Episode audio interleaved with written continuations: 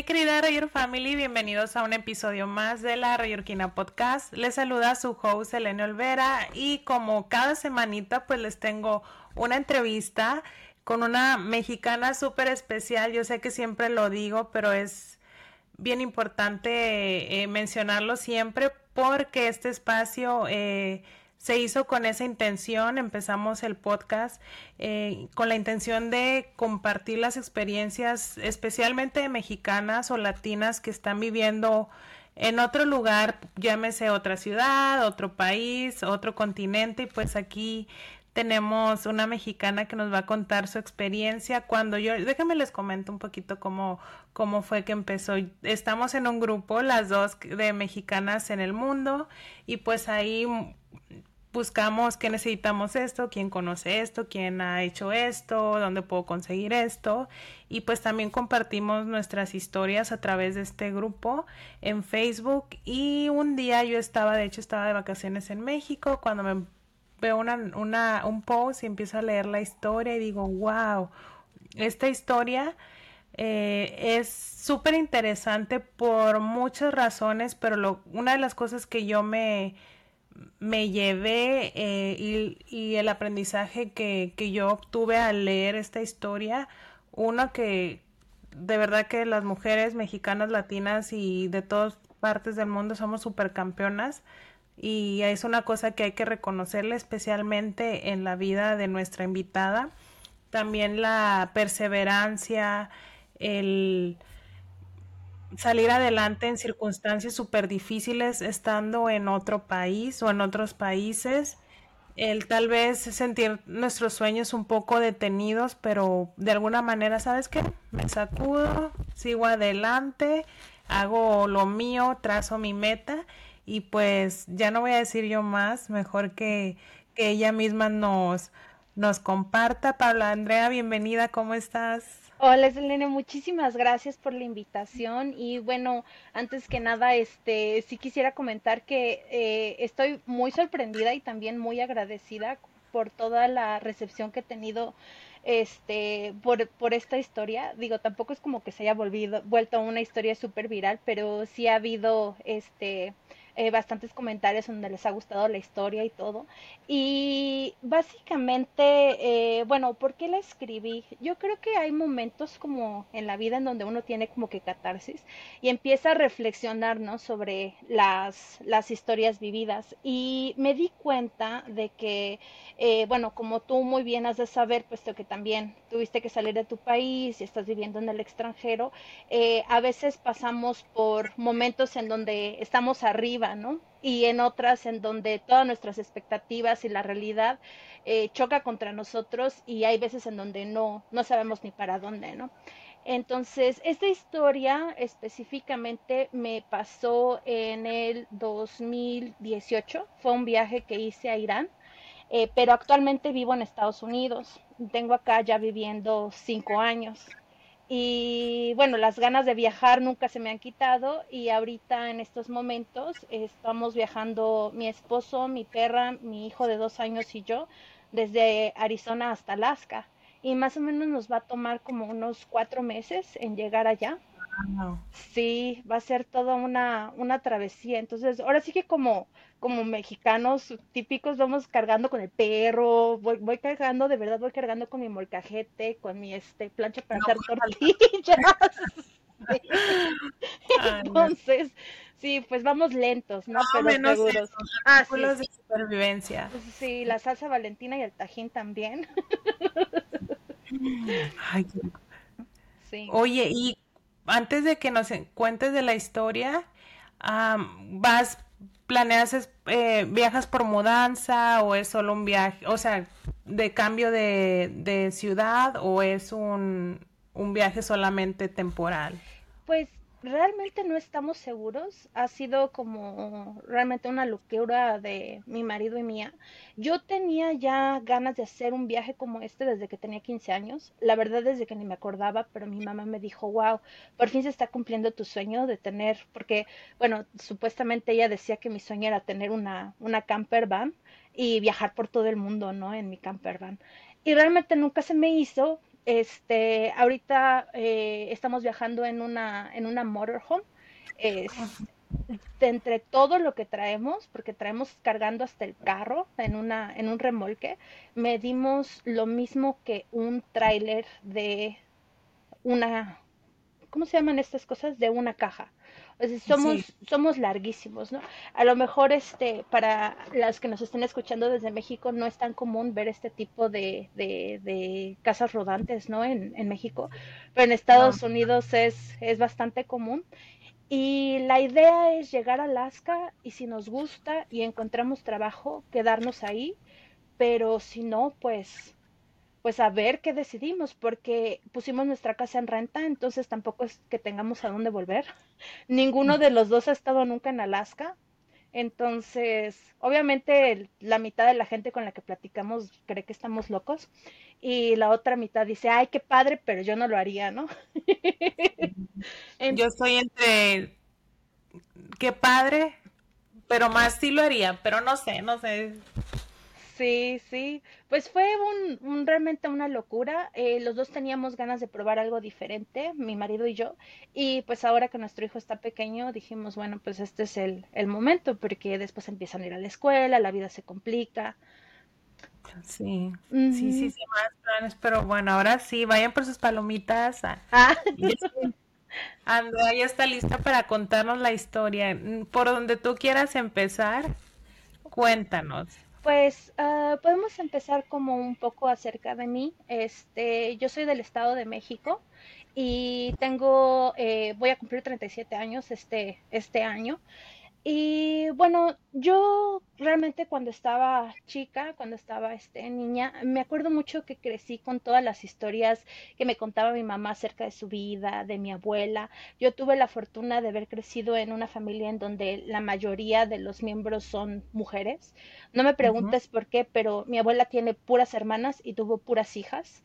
Este, ajá, y también por coincidencia, digamos que mi abuelo murió joven, mi bisabuelo murió joven, entonces como que no hubo esa oportunidad de que ellos pasaran sus historias a sus hijas y eh, eh, como que toda la, cuando uno se pone a platicar, ya sabes, ¿no? En los domingos familiares acerca de, ay, la abuela y esto y lo otro, siempre escuchaba las historias, ¿no? De, de, de, de la familia, pero desde la perspectiva femenina.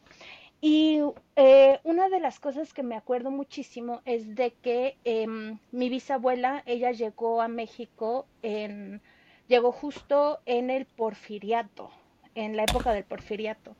Y fue una locura porque ella se casó y se vino a pasar su luna de miel a México. Y estando en México, le escribió a su familia diciéndole, ¿qué creen? Ya nunca vamos a volver, aquí nos quedamos, ¿no? Entonces, eh, acá en México, eh, bueno, allá en México nace mi abuela, después nace mi mamá, y es bien curioso porque yo cuando cumplo 26 años y terminando la carrera, estudié medicina veterinaria en la UNAM, eh, mi marido mexicano, porque este es mi segundo matrimonio, pero en mi primer matrimonio, mi marido mexicano eh, consiguió una beca para irse a Alemania y me dice, ¿qué onda? Pues vámonos a Alemania, ¿no? Y la verdad es de que como a muchas otras mexicanas, ¿no? Como en este grupo en el que estamos, la vida ahora sí que básicamente nos agarró y nos trasplantó a otro lado y muchas de esas veces ni siquiera tuvimos como que como que opción, ¿no? O si la tuvimos fue siguiendo al amor de nuestras vidas o por una oportunidad laboral. Y el chiste es de que cuando yo llego a Alemania, yo llego sin planes porque yo había terminado la carrera, no tenía planes de hacer maestría, ni de trabajo, ni de nada. Pues ahora sí que llegué a ver pues, que me pasaran cosas, ¿no? Dije, a ver, qué, a ver qué me va, ver qué me va a pasar en Alemania. Y pues bueno, ¿cuál va siendo mi sorpresa? Que no me pasó nada. No encontré amigos, no encontré trabajo, no se me dio a aprender el alemán, llegué justo en el invierno, la pasé fatal, me súper deprimí.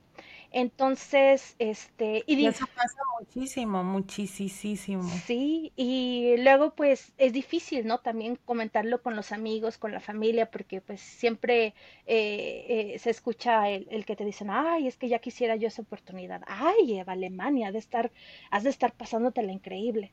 Y pues la verdad es que no, yo no me la estaba pasando nada bien. Em, yo creo que no tenía ni seis meses cuando le dije a mi ex esposo, ¿sabes qué?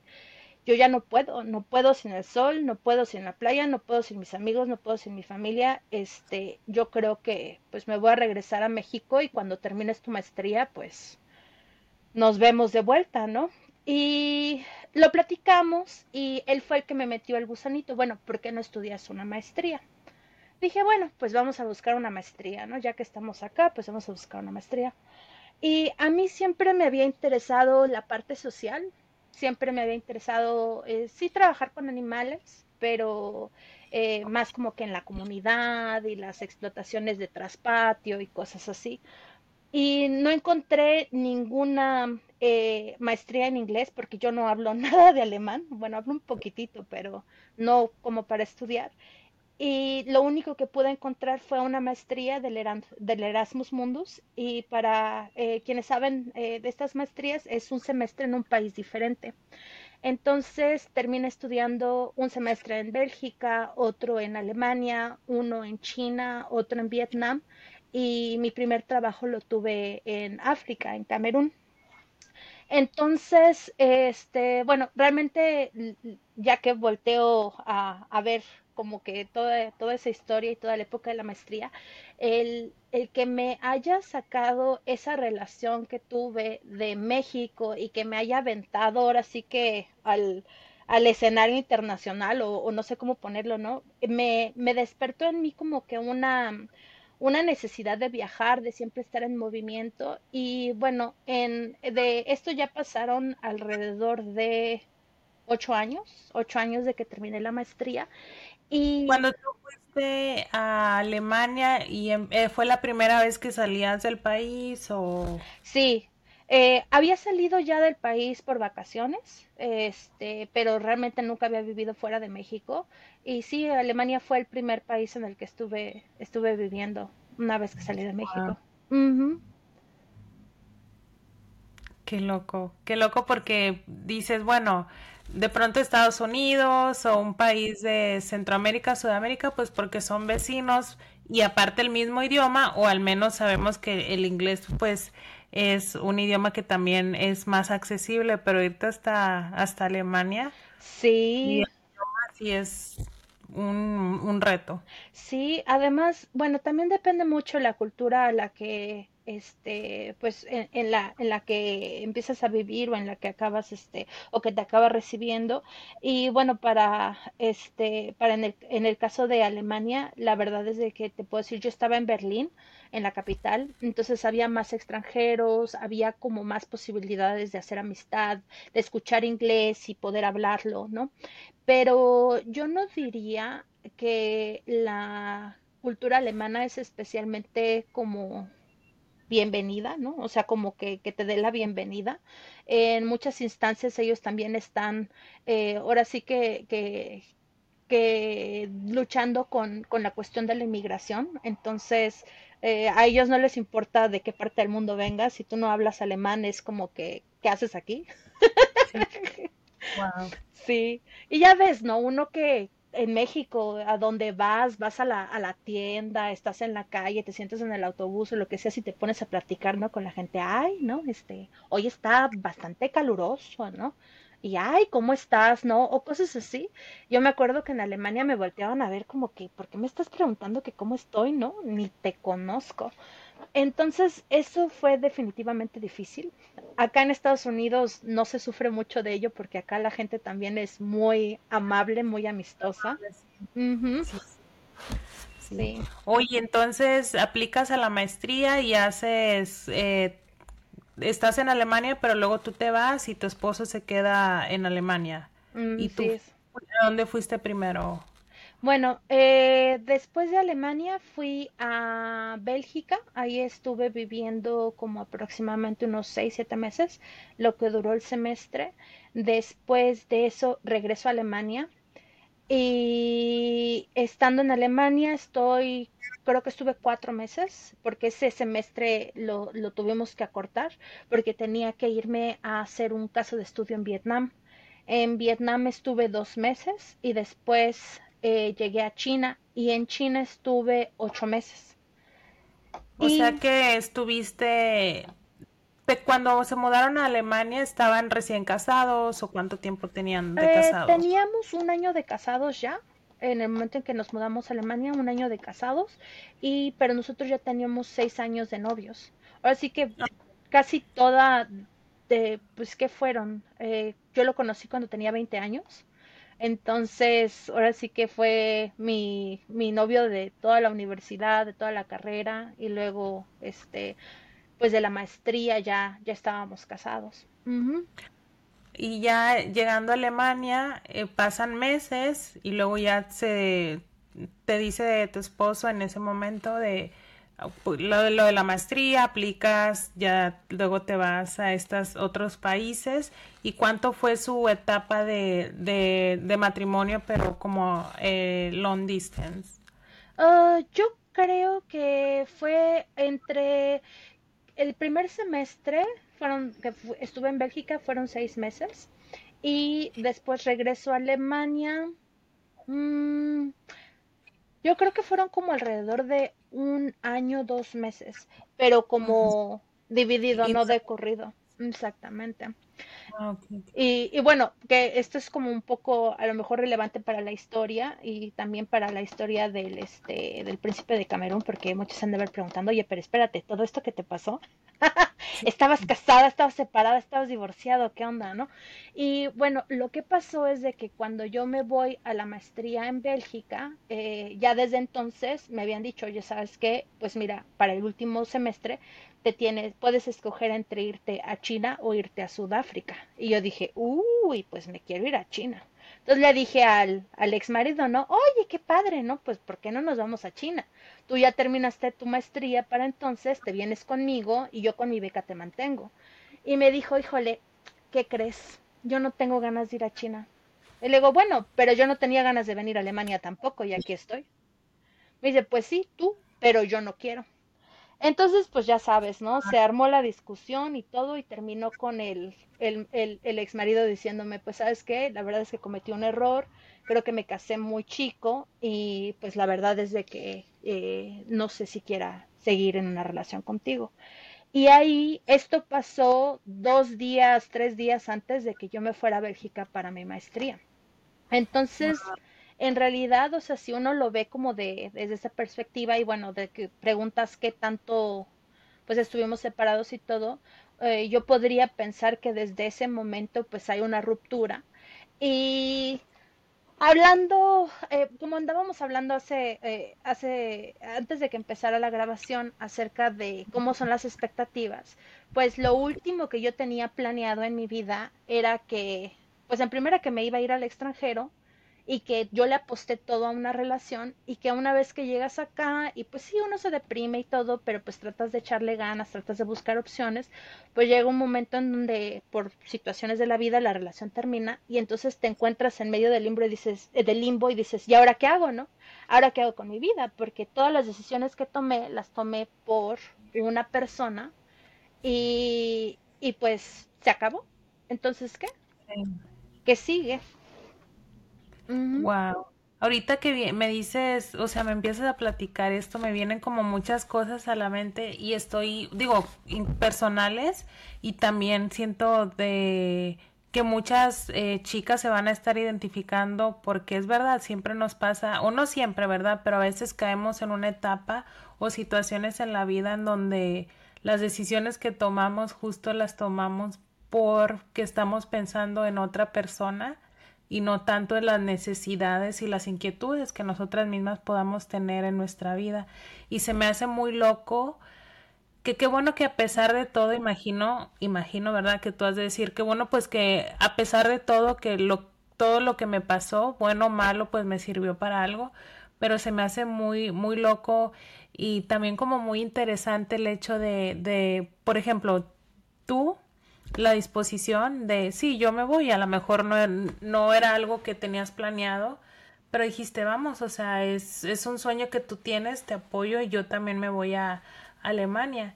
Pero el hecho de que al momento que tú ya estabas viviendo una vida o, tu vida eh, y, y, creciendo de manera en, en, cuestión de educación, la maestría y demás, y ahora tú le haces la propuesta, bueno, ¿qué tal? Pues vámonos ahora a China, que ahí va a ser donde, donde me toca a mí terminar o, o hacer ese semestre y, y que él haya dicho, pues no, o sea, tú sí fuiste tú la que quisiste venirte, pero pues yo no, no quiero, imagino, imagino que ha de haber sido una parte como difícil y esa, esos sentimientos de, bueno, yo me, yo me vine por ti, pero, o sea, ¿por qué tú no puedes hacer lo mismo por, por mí?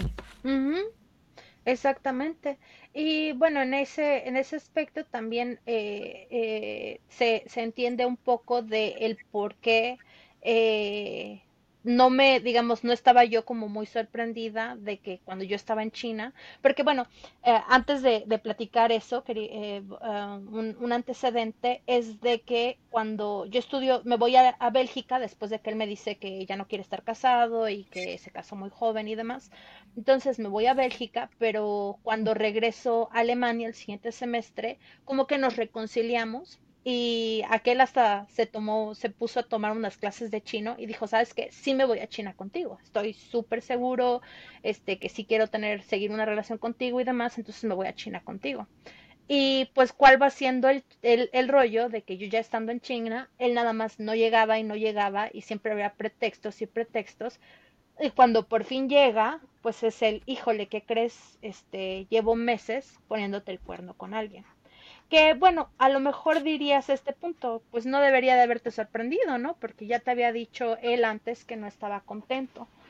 Pero yo creo que también em, depende, pues cada persona lo toma de forma diferente. Y yo en ese momento pensé, bueno, pues vamos a poder solucionar las cosas, ¿no? Ya una vez que llegue a China, ya no nos vamos a separar, ya vamos a estar los dos juntos y hay solución, pero ya después de esto, pues ni cómo arreglarlo. ¿Cómo le hacen? Y a lo mejor otras chicas estarán preguntando, ¿cómo le hiciste tú, por ejemplo? ¿Cómo lidiaste con esta situación de eh, estás en otro, ni siquiera en otro país, como que en diferentes países, en diferentes momentos, en un periodo corto de tiempo, eh, pues estudiando, porque una maestría no es como súper fácil, sabemos que requiere tiempo, esfuerzo, es una beca, entonces la responsabilidad es mayor, es en otro idioma, eh, compañeros y compañeras de diferentes nacionalidades, me imagino, o sea, el estar tú sola, el estar en otro país, estar pasando por una incertidumbre en, en tu vida matrimonial y, y estar pues en otro lugar, o sea, ¿cómo es que logras, qué fue lo que hiciste, cómo lograste como sobrellevar, porque la verdad a lo mejor ahorita estás contándolo, pero solamente tú sabes y las personas que a lo mejor hayan pasado por algo similar saben lo, lo complicado y lo difícil que es mantenerse uno pues lo más emocionalmente posible estable.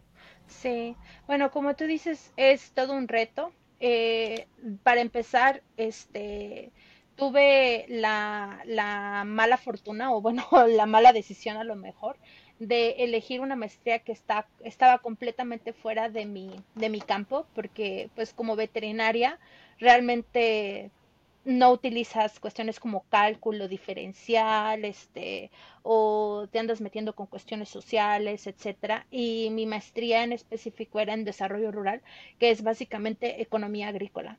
Entonces yo me acuerdo que eh, justo en el primer semestre, antes de comenzar las clases, nos dieron una como refrescadita, ¿no? Fue un, unas tres semanas en donde nos dieron clases de matemáticas y este y de economía y demás. Y yo me acuerdo que yo nada más veía hasta tengo unas fotos en donde tomé tomé una foto al pizarrón porque yo nada más veía eso y decía qué es esto y yo nada más horrible, nunca me había pasado en la vida en donde de verdad era como el pizarrón lleno de ecuaciones matemáticas y el profesor explicaba, yo trataba de entender y dije, la madre, no entiendo nada, nada. Y volteaba a ver a todo el mundo y ya sabes, ¿no? Los compañeros así como de, oh, ¿Y tú por qué yo no entiendo? ¿Qué es esto? No, ajá, o sea, de esas veces que uno siente el síndrome del impostor. donde dices, bueno, creo que hubo un error y no sé por qué me eligieron, ¿no? para, o sea, ¿por qué me aceptaron y por qué me becaron? Y yo dije, chin, pues ahora qué hago, ¿no? Entonces, a lo mejor una persona más sensata hubiera dicho, ¿sabes qué? Pues ahorita en corto, en todos mis tiempos libres, me pongo a estudiar y leo sobre cálculo y me pongo al tiro en economía y en teorías sociales y lo que sea. Este, pero pues yo nunca he sido muy sensata y hay alrededor de 440 diferentes cervezas en Bélgica. Entonces, cálculo cerveza. 365 días al año, pero tengo seis meses, entonces ¿cuántas cervezas debo de probar? Y tengo que empezar desde ahorita, ¿no? Entonces, eh, sí, esa, esa, esa refrescada, este, no, no salió como yo pensaba, la verdad es de que no entendí nada y dije, bueno, como la asistencia, por lo menos en, en, en, estas universidades europeas en las que estudié, era, este, optativa, pues me, me salí de clases. Sí. Dijiste que crucé los dedos, ajá, y dije, ay, ojalá no necesite nada de esto en la, en, en, la maestría. Y la verdad es de que no me fue tan mal. Efectivamente, nada de lo que vimos en, la, en, el, en el curso este eh, lo tuve que aplicar en, en las clases. Pero tampoco tuve las mejores calificaciones, pero no reprobé. y eh, y bueno, eso ya para empezar ya habíamos empezado mal, ¿no? Luego, en todas las clases, sobre todo en las clases de economía, el estar batallando desde el idioma, porque uno siente que habla bien el inglés, ¿no? Pero no es un inglés técnico y también pues la vida social, la vida cultural, porque pues tienes una, tienes una beca, nada más estás yendo a clases cuatro o seis horas, este, y uno siente que se puede comer el mundo, ¿no? Entonces balancear la vida social con la vida eh, de, de, de, de estudios es difícil. Em, yo creo que aproximadamente el 60% de mi tiempo libre se iba en trámites migratorios, porque hay que sacar visas, residencias, el andar, este, eh, ¿cómo se dice esto? Uh, bueno, comprando vuelos de avión para poder viajar de un destino a otro, eh, vacunas, cada país tiene requerimiento de vacunas, entonces incluso eso, pues es, este, es complicado. Eh, la tesis ha sido la cosa más difícil que he hecho en mi vida eh, desde el punto de vista intelectual. Y yo estaba escribiendo mi tesis justo al mismo tiempo que mi ex marido eh, llegó a China a decirme que se quería divorciar y que ya no quería estar conmigo y todo lo demás. Además, se me acababa el dinero de la beca y pues yo estaba contando con que podía utilizar nuestros ahorros, los ahorros que él y yo teníamos. Yo no sabía que él se había gastado todos los ahorros, no había ya nada de dinero y yo todavía tenía que hacer mi trabajo de campo y tenía que escribir maestría. Y llegó un punto en donde yo estaba tan estresada que se me paralizó la mitad de la cara. Y no. sí, entonces este ahí fue donde no fue mucho tiempo, fueron como alrededor de dos días. Este, la verdad es de que la mitad de la cara la traía, yo creo que fue por, la, por el estrés, como que se me cerró la mandíbula y no podía, la mitad de la, de la cara de esta parte, no podía moverla para nada. Y entonces eso fue difícil y de plano en esos momentos hablé con mi mamá porque yo siempre he sido una, una persona muy privada, ¿no? En el sentido de que no quería molestar a mis papás ni que se enteraran qué mal estaba pasando. Ellos sabían que nos estábamos separando, que nos estábamos este, eh, eh, ya en, en, el proceso de dejarnos, pero no sabían qué tan mal estaba pasando. Y sí le confié a mi mamá, ¿sabes qué? Estoy súper estresada, me está pasando esto, no tengo dinero ya y eh, estoy teniendo este problema con, con, con, con, mi cara. Y mi mamá me dijo, ¿sabes qué? ¿Qué necesitas? ¿No? O sea, ya, pues si no puedes y si no quieres terminar la maestría, déjala, no termines, no pasa nada si no tienes tu título. Y digo, bueno, pues es que sí pasa algo, porque si no me titulo tengo que regresar el dinero de la maestría. Y me dice, pues, ¿cuánto es? y le digo, pues mira, haciendo cuentas, son, creo que era, no estoy muy segura ahorita, pero era una cantidad fuerte, alrededor del medio millón de pesos, lo que costó la, ajá. Y fue ahí donde mi mamá dijo, ¿sabes qué? Mira, si la opción es que te acabes, acabes paralizada o este o, pagar esos 500 mil eh, eh, pesos eh, ahorita mismo voy a Santo Domingo y consigo a alguien que te escriba la tesis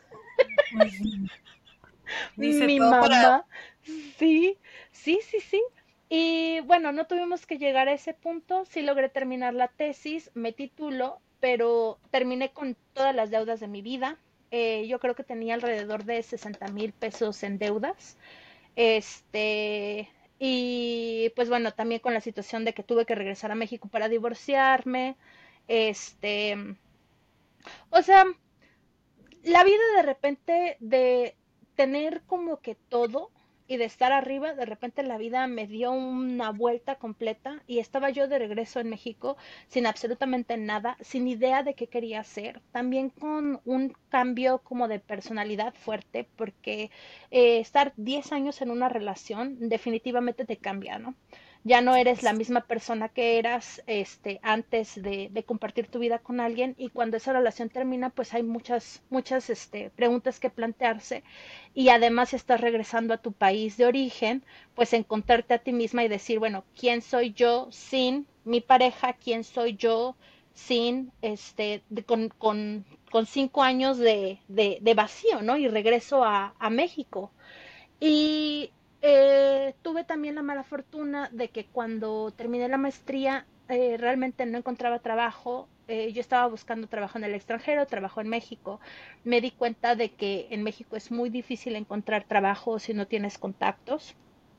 Y pues ya a esas alturas yo decía, bueno, el trabajo que me costó la maestría, pues me gustaría que me pagaran bien, ¿no? Y lo único que encontraba eran eh, eh, trabajos en donde uno empezaba desde abajo, que no tiene absolutamente nada de malo, ¿no? Empezar ahora sí que desde abajo y construir, pero yo no quería empezar ganando un sueldo que no me iba a permitir ni poder pagar mis gastos, ni vivir sola, eh, eh, pagar mi, mis deudas, ¿no?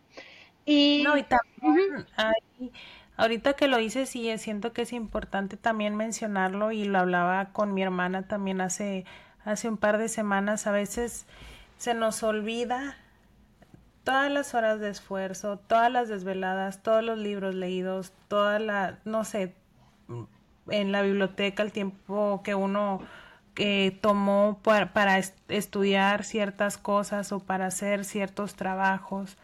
Y a veces no le damos ese valor o se nos olvida por alguna razón y por eso a veces terminamos, como dices, no tiene nada de malo empezar desde abajo, no pasa nada, todos hemos empezado en, en, en, algún lugar en algún momento, pero hay que, si nosotros no valoramos nuestro, nuestro tiempo dedicado en algo, ninguna otra empresa lo va a valorar, entonces tenemos que siempre eh, y, o sea, yo lo veo ahorita que me lo dices, todo lo que te pasó, todo lo que viviste desde el momento que te fuiste a Alemania hasta el momento que regresaste, todo el esfuerzo para luego llegar a, em, a un trabajo que, que, no cumpla pues esas expectativas que tú tienes para seguir en el siguiente paso de, de tu vida laboral y también pues tu vida personal. Entonces a veces siento que, que sí nos pasa mucho que se nos olvida todo lo que hacemos y a veces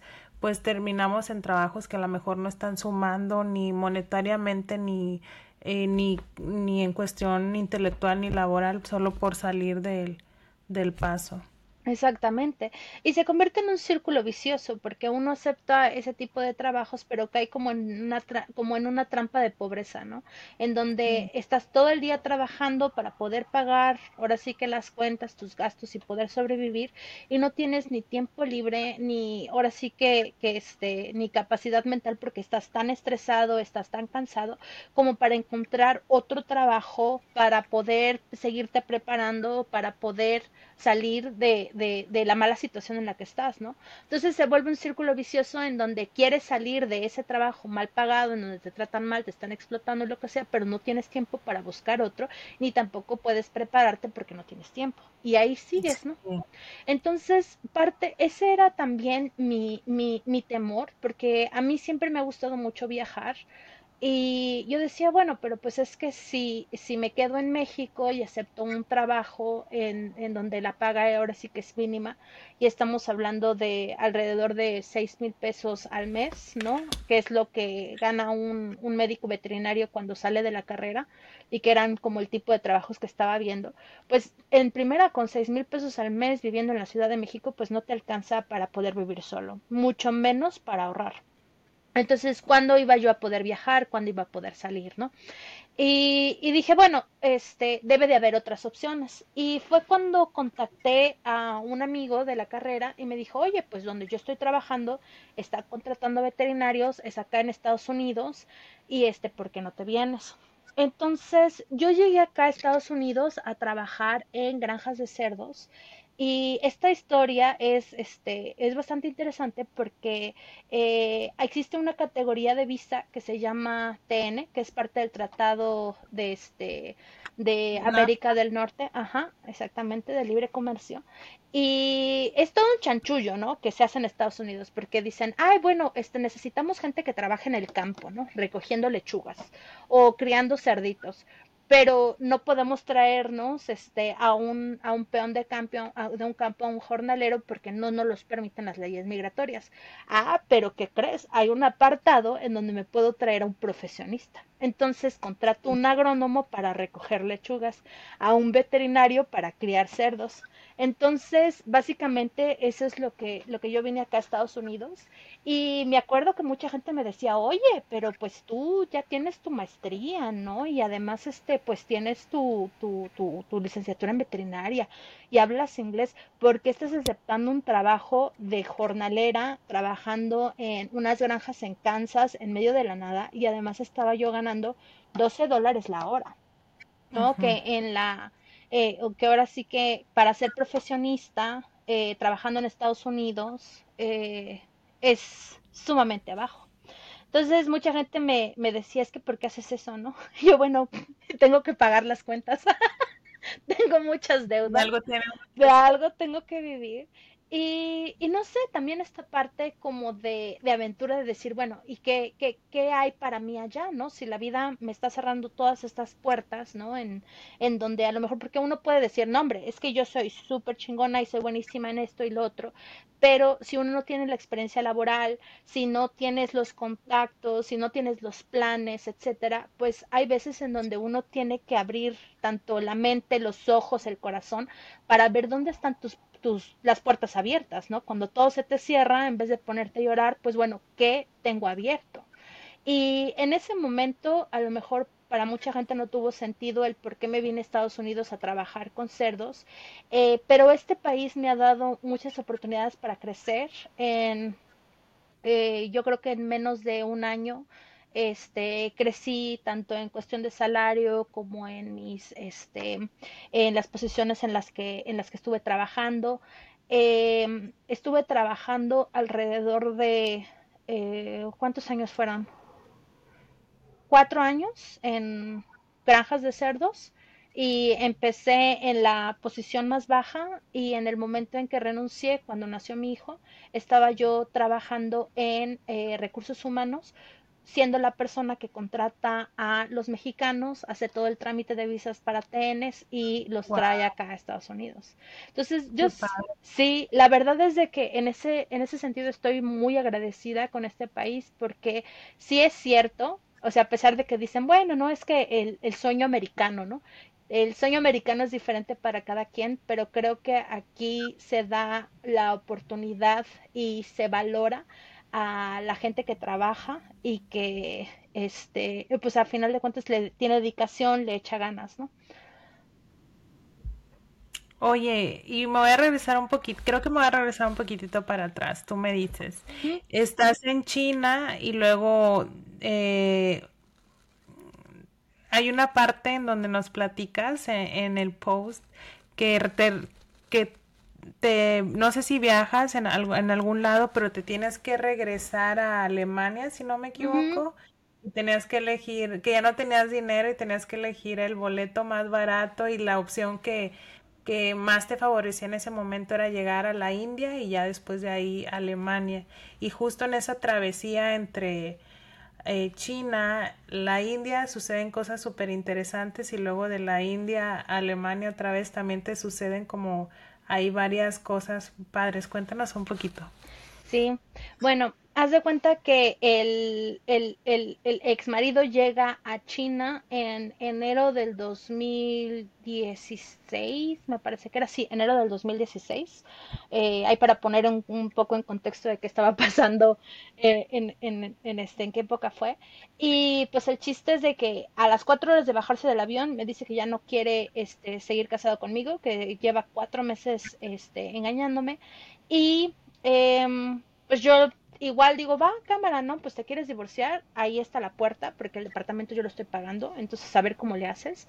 Y tan pronto como sucede eso, yo pierdo comunicación con él. Eh, yo la verdad no sabía ni qué hacer, ni qué rumbo seguir, pero tenía que regresarme a Alemania, como bien dijiste, no tenía dinero. Y eh, viajé por tierra desde Beijing hasta un lugar que se llama Chongqing entonces, eh, que está casi, no, no es cierto, eh, Kuiming, no es Kuiming, perdón, no Chongqing, Kuiming. Parecido por ahí. Parecido. Sí, y ese, ese lugar, Kuiming, está casi con la, la frontera con este, la India.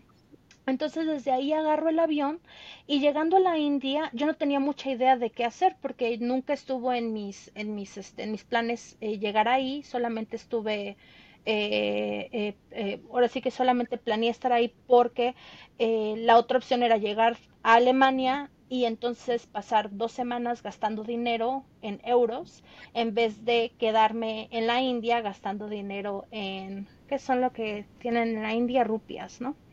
Entonces, eh, yo lo único que sabía de, de, la India es que justo en esas fechas era el festival de Holi, que es el, el, festival, uno de los festivales más sagrados.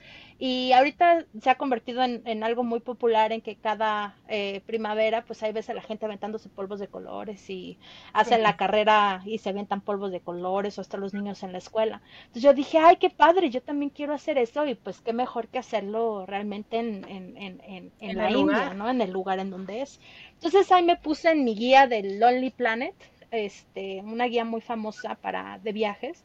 Y dije, bueno, ¿cuál es el lugar en donde se hace la mejor celebración? Y salió pues Brindavan. Dije, jamás en la vida había escuchado de ese pueblo, pero bueno, pues vamos a Brindavan.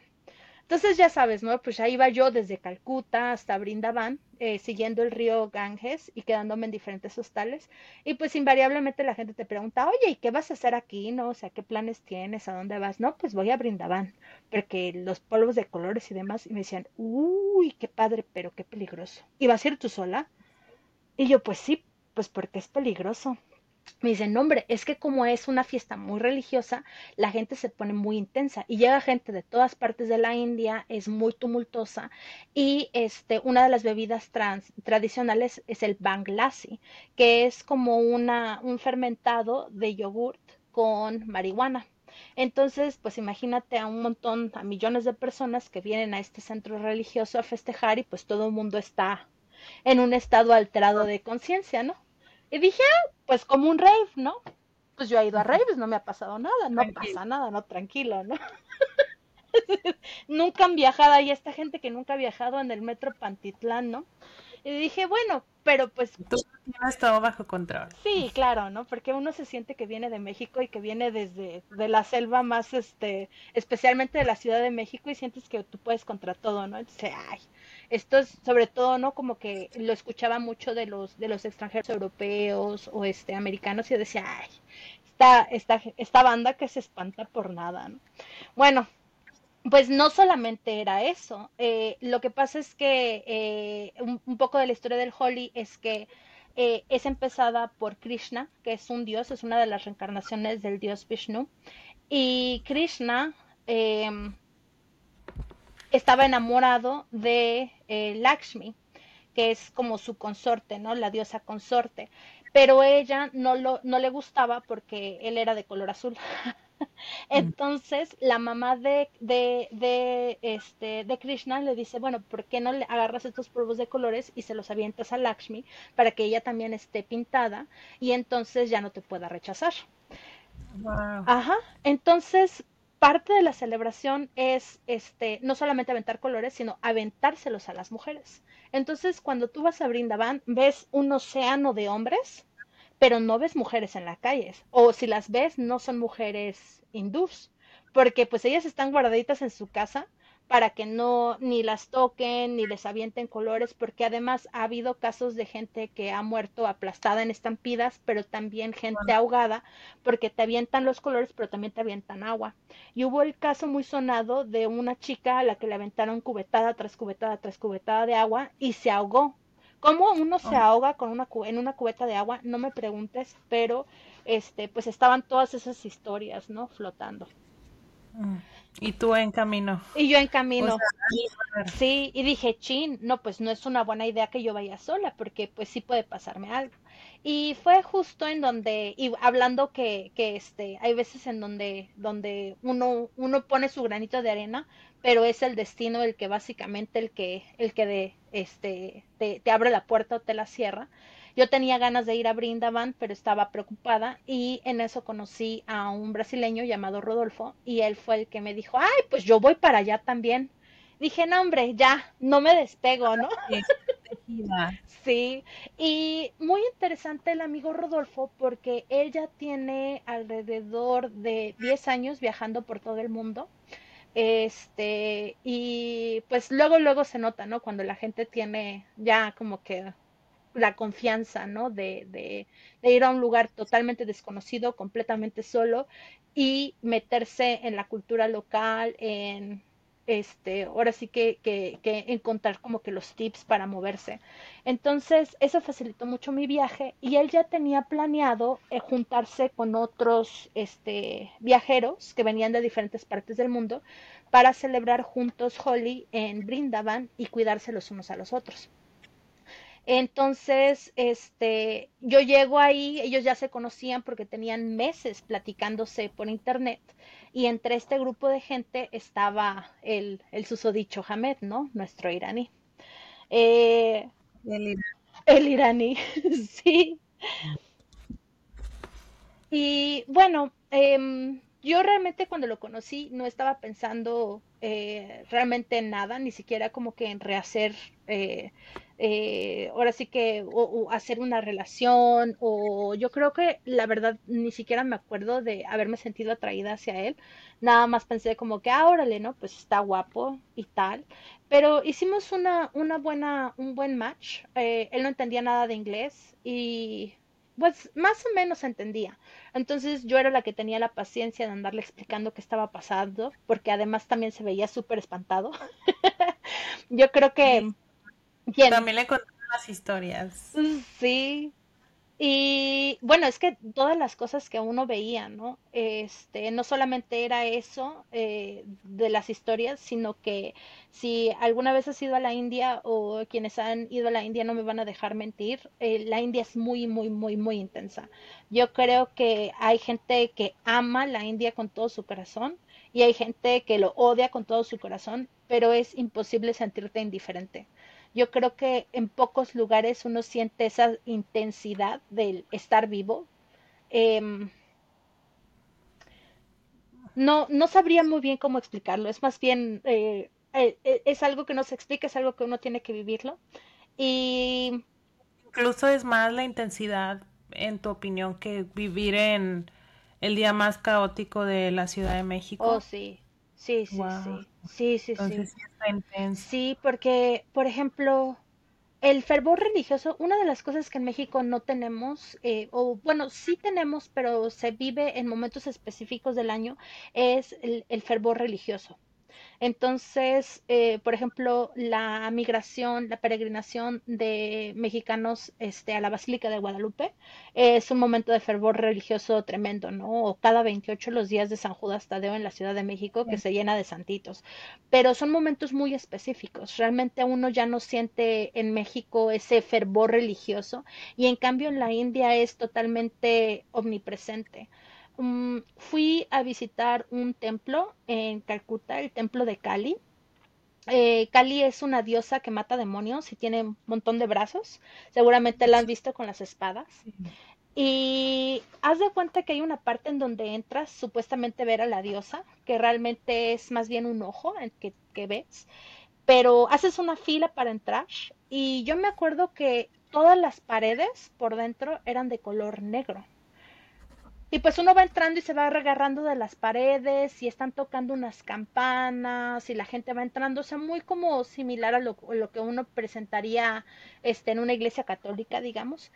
Pero, ¿cuál va siendo mi sorpresa? Que lo negro que está en las paredes no es pintura, ni tampoco es hollín, porque pensé a lo mejor que era hollín, era sangre, sangre seca.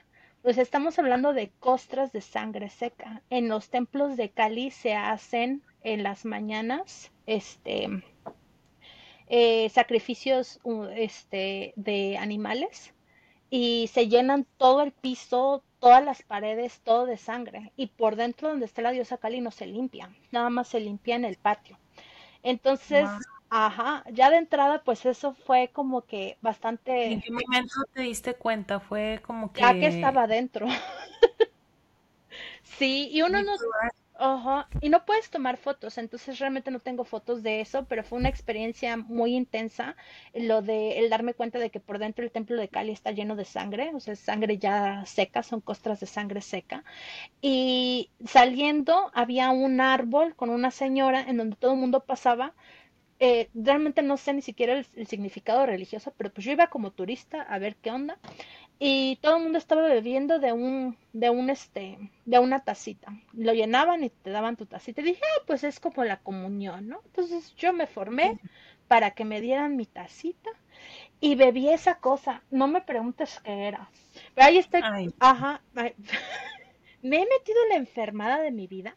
Entonces o sea no supiste que era nada no y me da un montón de risa ahora porque me acuerdo que cuando les dije a, mi, a mis papás, ¿saben qué? Me voy a ir a la India y voy a estar ahí viajando. Mi papá me decía, porque mi papá es súper religioso, ¿no? Y me decía, ay, es que en la India, no hombre, y no te vayas a meter a los templos porque ahí hay demonios. Y yo, sí, papá. Y mi mamá diciéndome, y no te metas al río Ganges porque ahí echan a los muertos, sí, mamá. Lo siguiente, yo andaba en la India nadando en el Ganges, tomando... tocando todas las paredes, tocando las paredes ensangrentadas, bebiendo el líquido este de la señora este en la comunión con Calio, no me preguntes qué diablos estábamos estaba yo haciendo.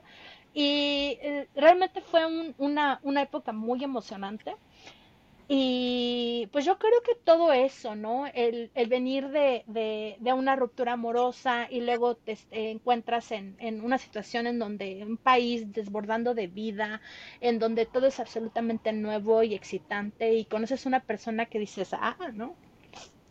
Pues porque además el, el hecho de que una persona este, eh, termine contigo, pues te afecta la autoestima, ¿no?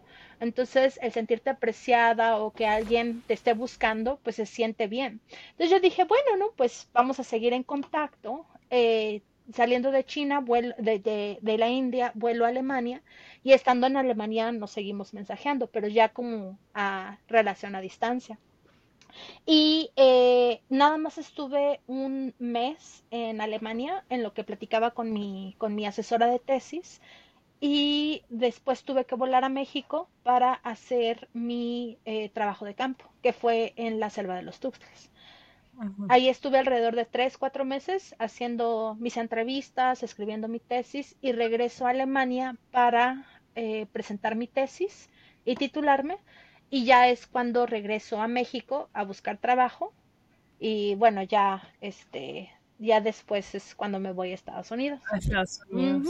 Oye, y en la historia esa de la, de la transición de China a Alemania, bueno, que paraste en India, ¿subiste un, un monte, una montaña o pasaste por algo así, no? Que nos comentabas. Eso fue ya después, fue en 2018. O sea, todo esto que te, que te estaba platicando, lo de China y que fui a la India, fue en el 2015, 2016, perdón.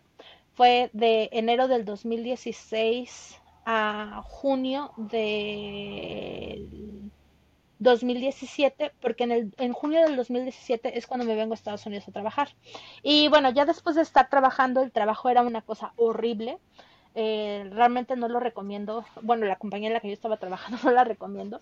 Es muy pesado y eh, llego a, eh, renuncio a mi trabajo, ahorro dinero, renuncio al trabajo y es cuando decido irme a Irán a visitar al iraní que había conocido en la India.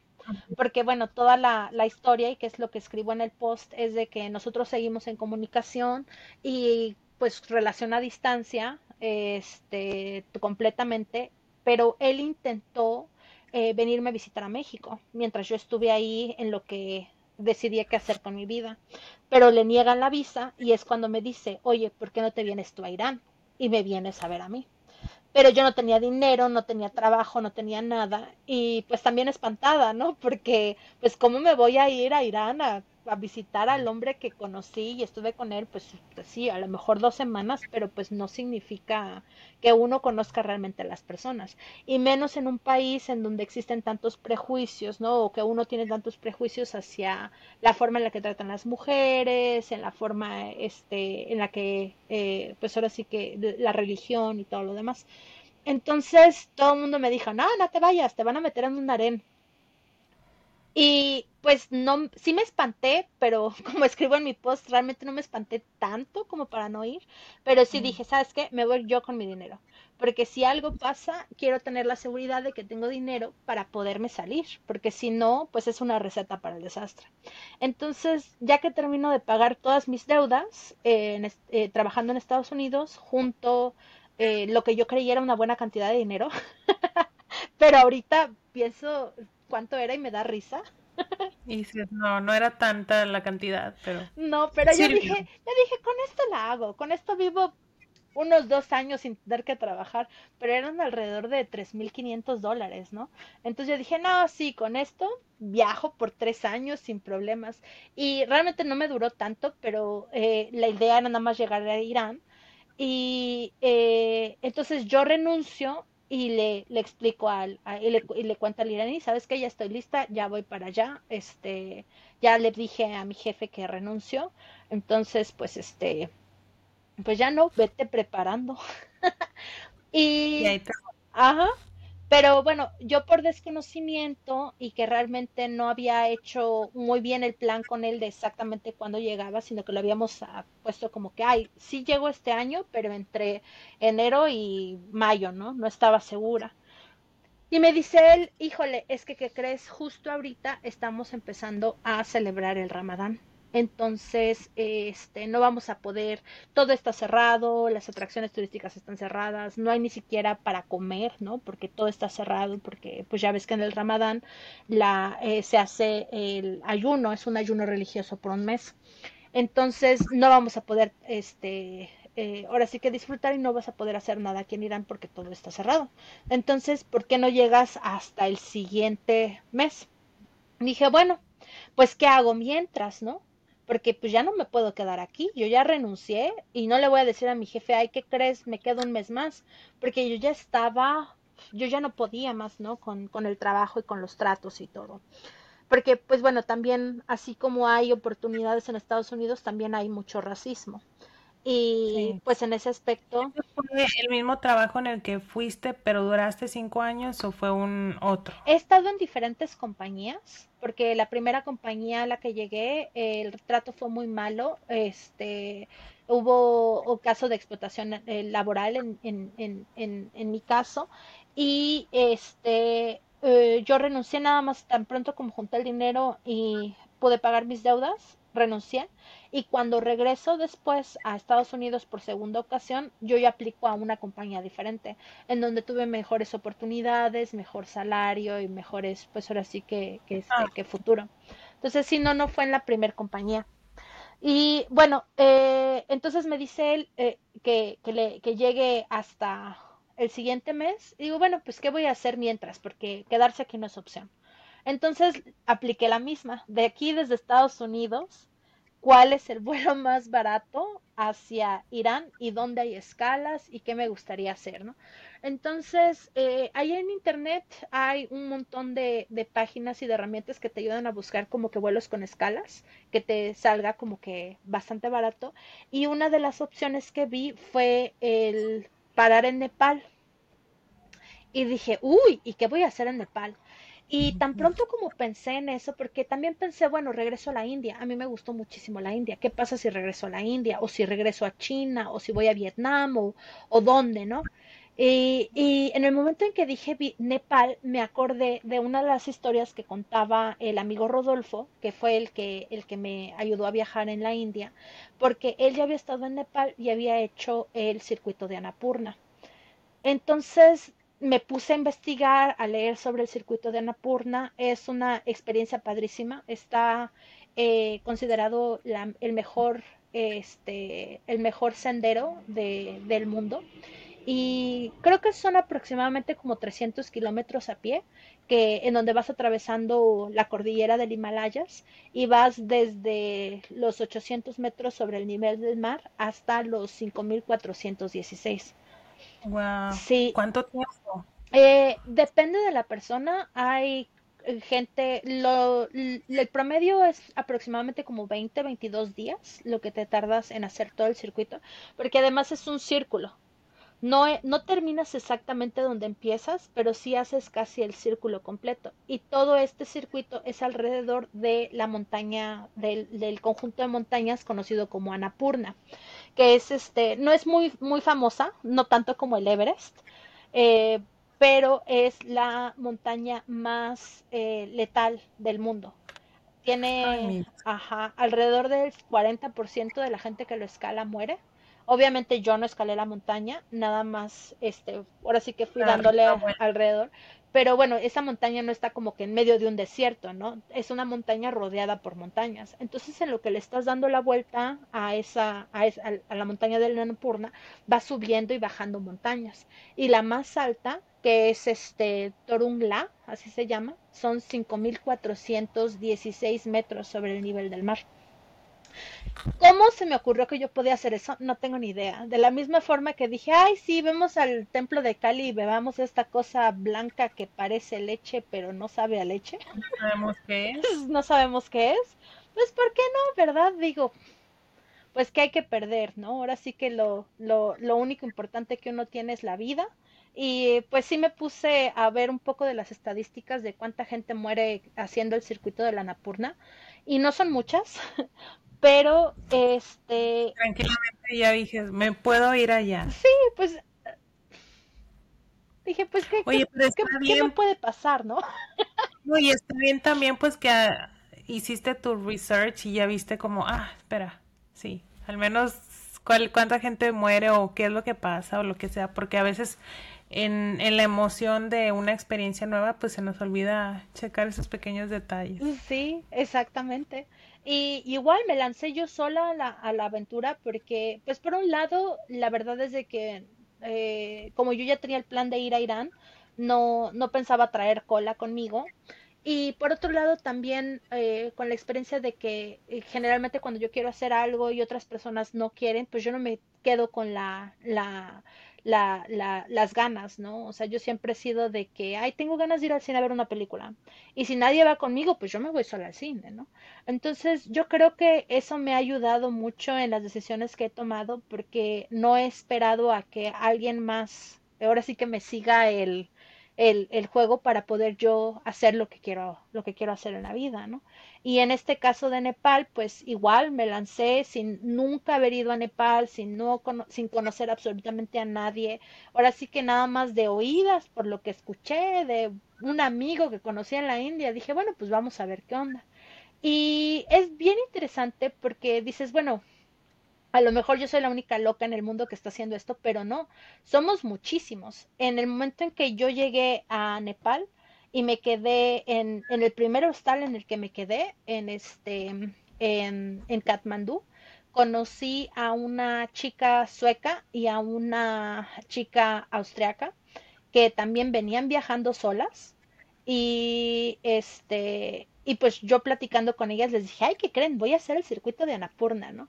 Y la austriaca, eh, muy simpática ella, Julia se llama, Julia, eh, me dice, ah, pues le digo, oye, ¿quieres venir conmigo a hacer el circuito de Anapurna?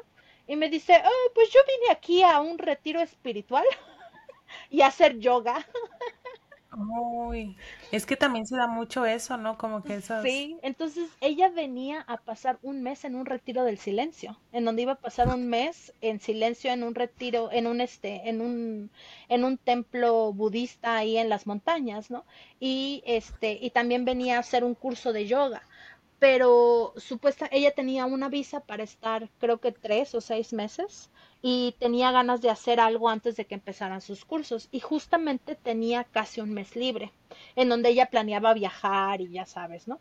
Pero tampoco venía con nada ahora sí que fijo en la mente. Entonces cuando yo le dije, oye, pues vamos a hacer el circuito de Anapurna, ¿quieres?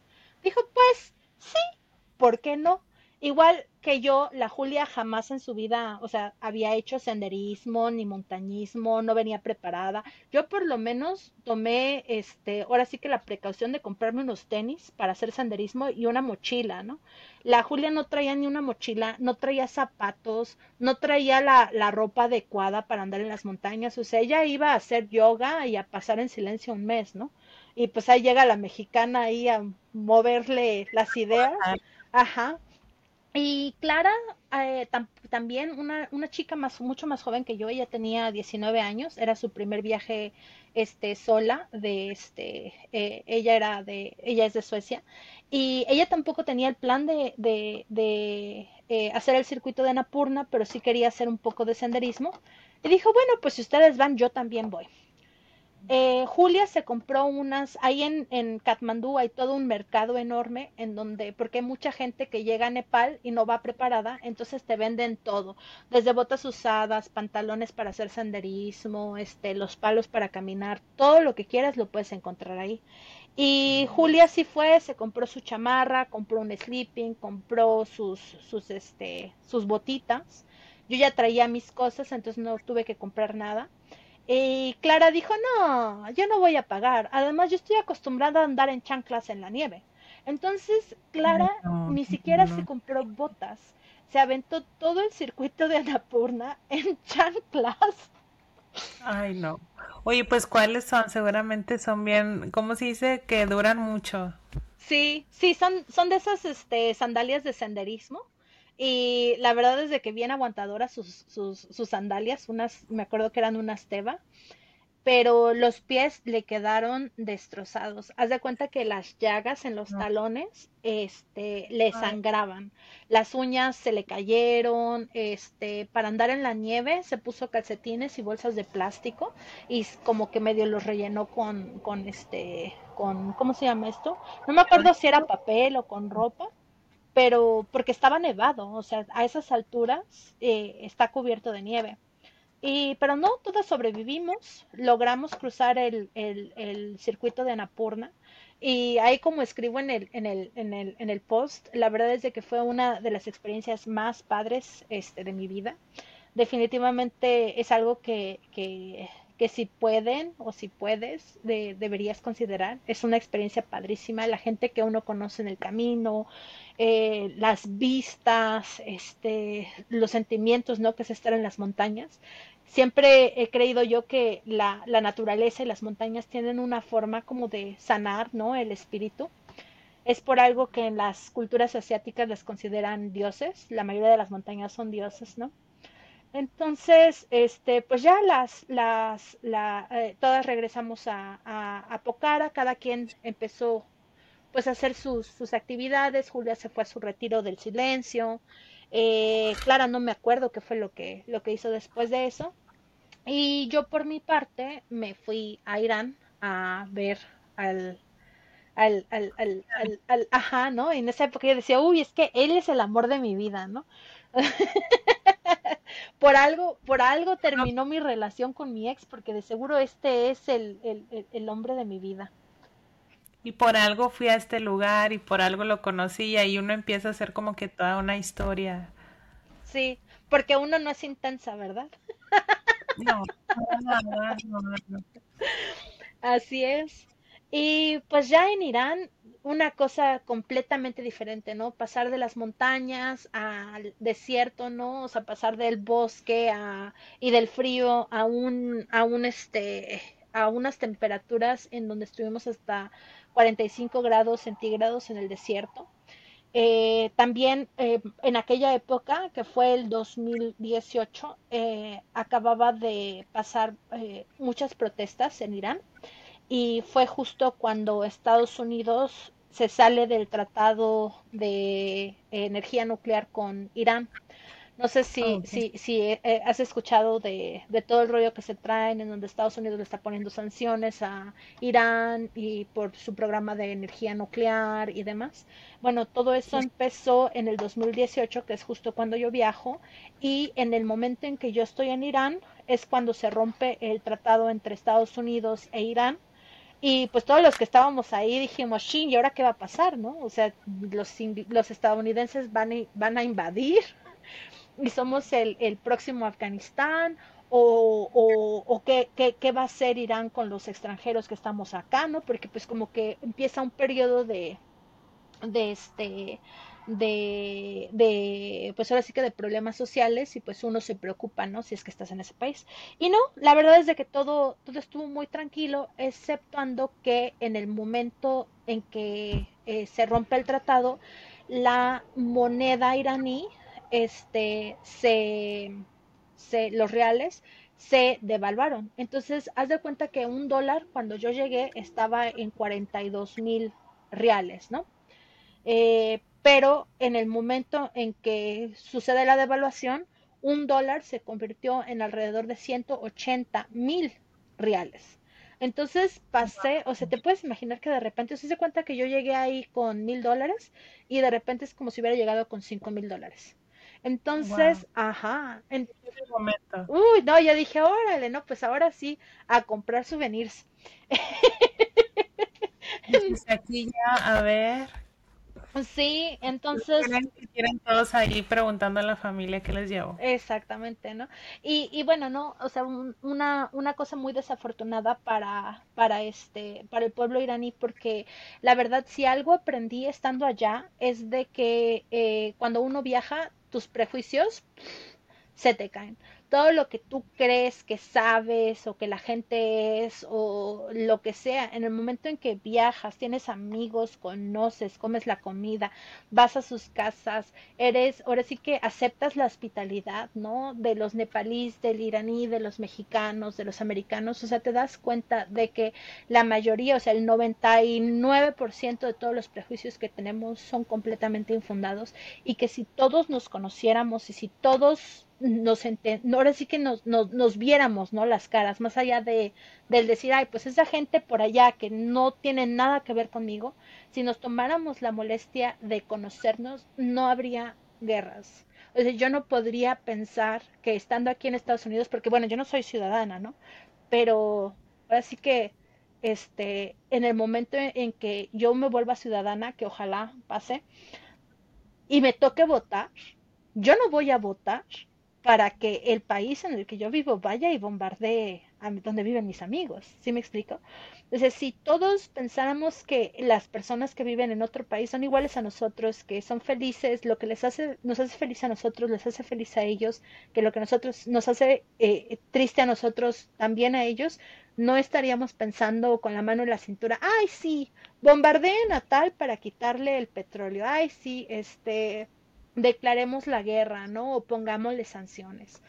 Entonces, em, es que te hace más, o sea, te da una apertura, te da como que ser una conciencia de, de saber, como dices, ellos, lo que te hace feliz a ti, les hace feliz a ellos, ellos se les despiertan en la mañana, están con su familia, van a trabajar, tiene sus costumbres, tiene sus cosas, a pesar de que sea algo diferente o pueda variar un poquito a lo que no, nosotros podemos tener o nuestras tradiciones y demás, o, experiencias en general, es lo mismo, o sea, eh, buscan también eh, ser felices, salir adelante, estar bien con su familia, salir con sus amigos, convivir con, no sé, es, es la misma. Exactamente. Entonces, eh, en ese aspecto estoy yo súper agradecida de haber podido tener esta experiencia porque definitivamente cambió mi percepción del Islam, eh, cambió mi percepción de las culturas del Medio Oriente y también me, me abrió de cierta forma el panorama de, ahora sí que todas las posibilidades, ¿no? Porque muchas veces uno no viaja a ciertos países por miedo o incluso dices, ay, no, este, eh, mejor, mejor ni, ni, ni, ni, yo me acuerdo mucho de, de una prima que empezó a salir con un musulmán hace muchos años y que toda la familia decía, ay, no. Escándalo. Sí, qué escándalo. Y, y bueno, no, yo, yo creo que eh, en ese aspecto este, eh, he sido muy afortunada y, y sobre todo algo que recuerdo con mucho cariño de los iraníes es de que nunca, de todos los lugares en los que he vivido y en los que he viajado, en ningún lugar me había sentido tan bienvenida. Había momentos en donde, por ejemplo, me subía a un taxi para ir a algún lado y el taxista no me quería cobrar. Y me decía, no, no, no, es que tú eres extranjera y eres un regalo, ¿no?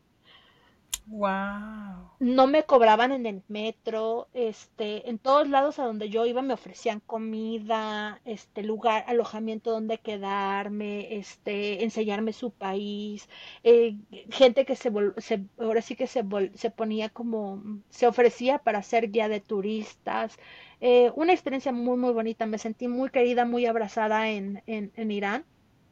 Y bueno, en el caso de Hamed, la relación pues no, no funcionó, obviamente las expectativas y a pesar de que, de que bueno, no, yo tengo mucho aprecio eh, por la cultura y todo, nos dimos cuenta de que somos muy diferentes. Eh, desafortunadamente, la situación de la mujer en Irán no es eh, tan libre como en los países occidentales. Mm, tampoco está tan mal como nos hacen creer, ¿no? De repente como que, ay, las mujeres en, en, este, en los países de Medio Oriente no tienen ninguna agencia, no tienen ninguna autonomía. No es cierto. La verdad es de que eh, las, la experiencia que yo tengo con eh, amistades este, de mujeres que, que con, las que, eh, con las que hice amistad en, en, en Irán, eh, todas han sido mujeres súper fuertes que escalan montes, este, que no se quedan con la boca callada, que salen a protestar, ¿no? Lo que, la, lo que ellas consideran injustas. Entonces no, no son como, el, como a veces los, los medios de información que te lo, te lo presentan como pues que las mujeres somos puras víctimas, ¿no? Entonces, este, eh, pues sí, fue una, una, una, experiencia muy bonita, a pesar de que no, no funcionó la, la relación y eventualmente yo, ah, porque me, ya me acordé que me habías preguntado que había yo escalado unas, unas montañas, ¿no? En, en Irán. Sí. sí. Y todo pasó, lo de la escalada de las montañas y las amigas que hice, fue porque, eh, baja, ahora sí que después de la experiencia de Nepal, yo venía ya con ganas de seguir escalando montañas por el resto de mi vida. Ajá. Sí, ¿sabes? Y entonces, este, en el momento en que eh, la relación con Hamed, entre Hamed y yo no funciona y decidimos eh, tomar caminos separados, él se queda en Teherán y pues yo también estaba como que, bueno, ¿y ahora qué hago, no? ¿A dónde me voy? Y ese día, justamente que salí de su casa, eh, agarré todos mis, mis chivas, todo mi, mi, mi, mochilita y todo, y me fui a un, a un museo que estaba en el norte de Irán. Y no iba con ningún plan, ni siquiera sabía dónde iba a dormir ni nada, pero tenía ganas de visitar ese museo porque estaba yo con, con la idea de que iba a tomar un camión en la noche para ir a un lugar que se llama Kashan, que es el, el, era como mi siguiente parada en la, en la travesía. Dije, bueno, pues voy a visitar este museo, no me quiero quedar con las ganas. Y me fui al museo este, en el norte de, de Teherán. Y pues ya después de visitar el museo, todavía tenía tiempo, salí un poco temprano y dije, bueno, pues ahora dónde voy. Y había un, un sendero, vi en el mapa, un, un, este, un camino que te llevaba hacia, hacia las montañas. Y, di, y se veía que había como restaurantitos y cosas así. Y dije, ay, qué padre, pues voy allá a comer algo y de paso, pues, este, hago un poquito de, de, de senderismo y ya después vuelvo a bajar y ya me voy, este, ya veo dónde voy a dormir o dónde me voy a ir a, a. Entonces ahí voy a buscar supuestamente mi lugar para comer y todo estaba cerrado. Yo lo que no sabía es de que ese lugar abre más como en la noche, como en la, la tarde noche y es muy bonito. Um, nunca tuve la oportunidad de verlo, de, de, de estar ahí, pero son como unos restaurantes eh, encima de un río. Entonces, ajá, y son como unas plataformas porque en Irán comen mucho en este, como en unas en unas plataformas con un tapete y comes en el piso. Entonces, estas plataformas están encima del, del río y ves pasar el río por debajo de ti. Está súper súper bonito, pero en ese momento cuando yo fui estaba cerrado y seguí subiendo, subiendo, subiendo. Y ya que se empezó a, a este a, a, hacer más tarde, dije, bueno, ahora sí tengo que bajar, ¿no? Porque tengo que resolver dónde voy a dormir. Y conforme empiezo a bajar, veo que en sentido contrario, porque todo este tiempo casi lo hice, el, el, ascenso lo hice sola, no había nadie ni subiendo ni bajando, y de repente vienen estas dos señoras subiendo. Y las villas, sabes, ¿no? Con este, con el, con el, con el pasamontañas, y traían su chamarrita, su mochilita, sus palitos, y traían, o sea, se veían serias, ¿no? O sea, no que estaban subiendo nada más para ver el atardecer. O sea, se veían con propósito, que iban a algún lado. Y dije, ay, pues a dónde van, ¿no? Porque ya es tarde. Entonces nos, nos acabamos cruzando y pues son senderos en donde no hay forma de que pasen dos personas al mismo tiempo en sentido contrario. Entonces, a fuerza te tienes que parar, ¿no? Y, ay, buenas tardes, buenas tardes, ¿no? ¿Y, y, y de dónde eres? Porque pues luego, luego se dan cuenta de que uno es, este, es extranjero y pues empiezan las preguntas, ¿no? Y, ay, y ellas hablaban inglés. No, pues de dónde eres y todo. Y pues yo también preguntándoles. Y me dicen, no, pues vamos acá arriba a un albergue alpino a pasar la noche porque en la mañana vamos a escalar el Monte Tochal que es un, es un, este, es el, es, es un, un, lugar muy popular de, este, de senderismo ahí en el norte de Teherán. Eh, y es la montaña más alta, ¿no? En, en este, en esa partecita de la ciudad. Entonces me dijeron, ¿y, y tú qué onda, no? ¿Qué, ¿Qué, estás haciendo? Y pues yo les platiqué que había estado en el sendero de, de, de, de la Napurna y que había estado en Nepal y demás, y me dijeron, oye, pues vente con nosotras para que conozcas y todo el rollo. Dije, y la verdad es de que ahí en la historia lo cuento como que, ay, sí, fue automático que les dije, sí, vamos, pero realmente no fue así. Este, cuando me invitan yo dije, no, yo no las conozco, yo no sé qué onda con este. Rodolfo, ¿cómo era? ¿Mande? Digo, ¿dónde está tu amigo Rodolfo, el que te sí, acompañó? La exactamente, y a pesar de que eran mujeres, o sea, también pues uno sabe que, que, que este, que, que ahora sí que el peligro no tiene género, ¿no? No es solamente como que, ay, pues todas las mujeres este, somos buenas y demás, y cuidado con los hombres. Entonces, pues sí dije, híjole, y estas señoras yo no las conozco, y luego que un albergue alpino, y qué tal que, que, que, que, que está muy, muy tremenda la montaña y no puedo subir. Y dije, no, ¿sabes qué? Además no había comido, y dije, no, pues yo tengo hambre también. Y dije, no, ¿sabes qué? No, saben que muchas gracias, a lo mejor en otra ocasión la verdad es de que tampoco, eh, a pesar de que soy bastante espontánea, no soy tan espontánea. No soy la clase de personas que, que, o sea, si va a una fiesta y le dicen, y te dicen, oye, ¿te quedas a dormir aquí? No, gracias, yo me regreso a mi casa. Entonces sí. yo dije, no, yo tengo que llegar a, a, a, a dormir a algún lugar seguro y tengo que comer. Pero conforme empecé a bajar, dije, ¿sabes qué? No tengo a dónde ir no tengo nada que hacer. Y pues tal vez esta es la forma en donde la vida me está diciendo, oye, sube ese monte, ve con esas señoras. Y dije, pues, ¿qué puede pasar, no? Bueno. Entonces, este, me di la vuelta y no, no había pasado mucho tiempo, rápido las alcancé y les dije, ¿saben qué? Cambié de opinión, si voy con ustedes, ¿no? Y una cosa súper bonita, porque haz de cuenta que cuando llegamos al albergue alpino, este, hay cuartos para mujeres, cuartos para hombres, y eh, son literas, hay baños para bañarse, y también este, hay una cafetería. Y yo, este, pues yo, yo traía dinero, obviamente, pero la gente no me dejó pagar nada. Eh, todo el mundo me, me, me ofreció pues ahora sí que, que su amistad, ¿no? O sea, de repente era como que tener 50 amigos porque todo el mundo era como que, ¡hey! Vienes, vas a escalar con nosotros, qué padre, ¿no? Y esa noche, eh, una convivencia tan bonita y haz de cuenta que durante todo el trayecto, cada vez que cuando llegamos al albergue alpino y también cuando escalamos la montaña y llegamos al otro albergue en, en, la, en la punta de la montaña, la gente para celebrar o no sé si para convivir se ponen a cantar.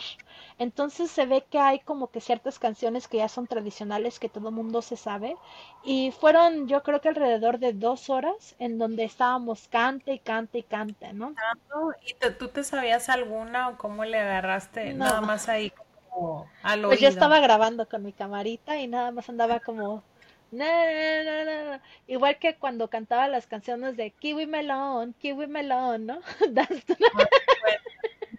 bueno, yo ya esta me la sé. Sí. Ay, no, pero qué Sí, y mira, qué... Qué loco, porque... Ajá. ¿Y eran más gente o solo eran las dos señoras que encontraste, pero era más gente oh, Sí, había muchísima gente. Eh, no sé ni siquiera en qué momento subió tanta gente, porque yo me acuerdo que, que este, cuando yo estuve subiendo nadie me pasó, pero a lo mejor puede ser que hubieran escalado más temprano, no sé, pero había yo creo que alrededor como de unas 20 mujeres y 30 hombres. O sea, sí éramos bastantes, éramos como alrededor de 50 y todos juntos escalamos el Monte Tochal en la mañana. Y llegamos a la punta y pues ya sabes, las fotos, más canciones, más té, más dátiles. Y ya estando arriba en la montaña, eh, las mujeres se transforman, ¿no? Porque se empiezan a quitar el hijab y ya andan con el cabello. Y igual los hombres súper solidarios, porque tú sabes que allá este, tú puedes denunciar, ¿no? O sea, si a ti no te parece cómo está actuando tu vecino, si no te parece cómo está actuando una mujer o crees que está rompiendo las, las reglas del código de vestimenta, le llamas a la policía y órale, ¿no? Les, llama, les echas a la policía religiosa.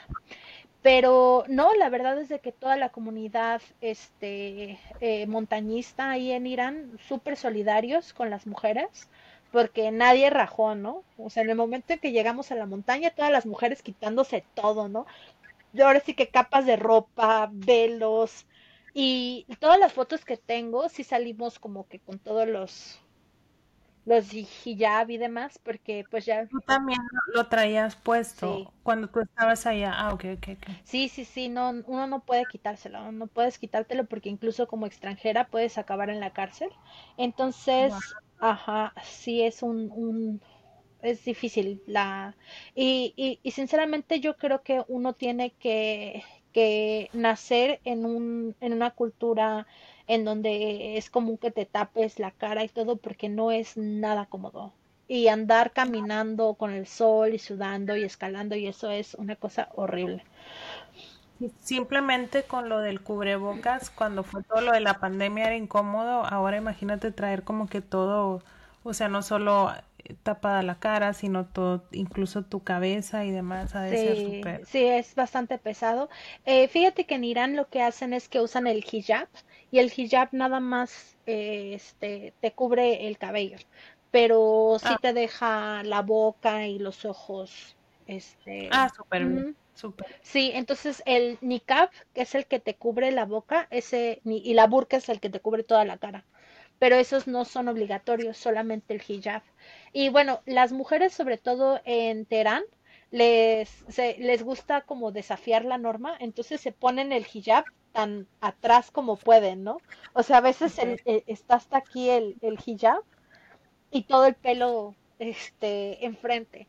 Pero a partir de las protestas que está habiendo y todo eso, pues la policía está... Es una manera como nosotros cuando nos doblamos la, el uniforme. Así. Exactamente. Exactamente, sí.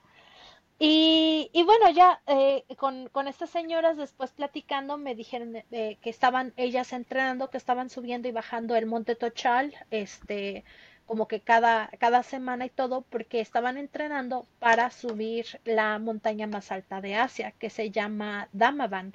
Y me dijeron, ¿qué onda? ¿Tienes ganas de subir la montaña más alta de Asia? Y dije, pues sí, ¿por qué no? no hay nada más que hacer. No me adivino, fuiste. No, porque eh, todavía estaba cubierta de nieve. En ese entonces, ah, entonces teníamos que esperar a que se abriera la temporada, la temporada de, este, de, alpinismo en, el, en el volcán Damavand, pero eh, iba a pasar todavía otro mes para que se pudiera abrir. Entonces ellas me dijeron la fecha, ¿sabes qué? Nosotros vamos a, subir en tal fecha eh, aproximadamente. Entonces eh, yo, yo me comprometí a que intercambiamos contactos y todo y me comprometí a ir con ellas. Dije, sí, sí, yo voy, ¿no? Mientras tanto voy a seguir viajando y tengo que eh, obtener un, este, una extensión de mi visa, porque si me voy a quedar otro mes, este, pues tengo que extender mi visa.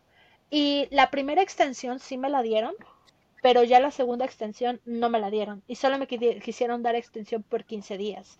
Entonces en total me quedé un mes y 15 días, cuando originalmente yo me quería quedar este casi tres meses para poder escalar el, el este el volcán.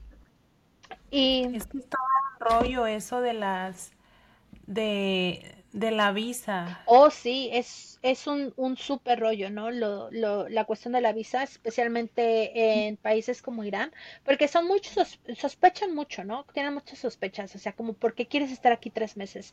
Eh, Irán no es un país extremadamente turístico, tampoco. Entonces, eh, les llama la atención, pues en primera, que quieras estar ahí, eh, en segunda, pues te preguntan, tienes que tener una razón por la cual este, eh, quieres visitar. Y pues en este, en este caso mi, mi razón era ir a ver a, a, a, a Hamed, ¿no? A ver a mi, a mi, a mi novio, pero pues para ellos yo no podía decirles que era mi novio, no es mi amigo, porque no, no se pueden tener ningún tipo de relación extramarital, de noviazgo, de nada. Entonces, este, pues sí se les hace sospechoso porque esta mujer extranjera viene a ver a este hombre, ¿no? Este, en primera, ¿no? Su amigo. Y, eh, y que hace aquí tres meses, ¿no? Entonces, eh, no me quisieron dar la extensión de la visa, pero en ese momento yo no sabía que no iba a poder eh, eh, escalar el, el, el, el, volcán Damavand. Y sí es como, creo que son como alrededor de 200 metros más alto que, el, el, que la montaña de Torungla en Nepal. Entonces sí iban a ser 200 metros más que lo máximo que yo había hecho. Y dije, no, pues tengo que ponerme a entrenar. Entonces, sí, pero me da risa porque yo bien seria, ¿no? Y me tengo que poner a entrenar porque si no me voy a morir en, subiendo el volcán. Entonces dije, bueno, pero ¿cómo voy a entrenar, no? Porque quiero viajar, pero pues también escalar unas montañas, pero casi todo Irán es desierto. Entonces, en este rollo me acordé que eh, eh, yo había leído unos libros de una, una inglesa llamada Freya Stark, que tiene una vida, tuvo una vida increíble.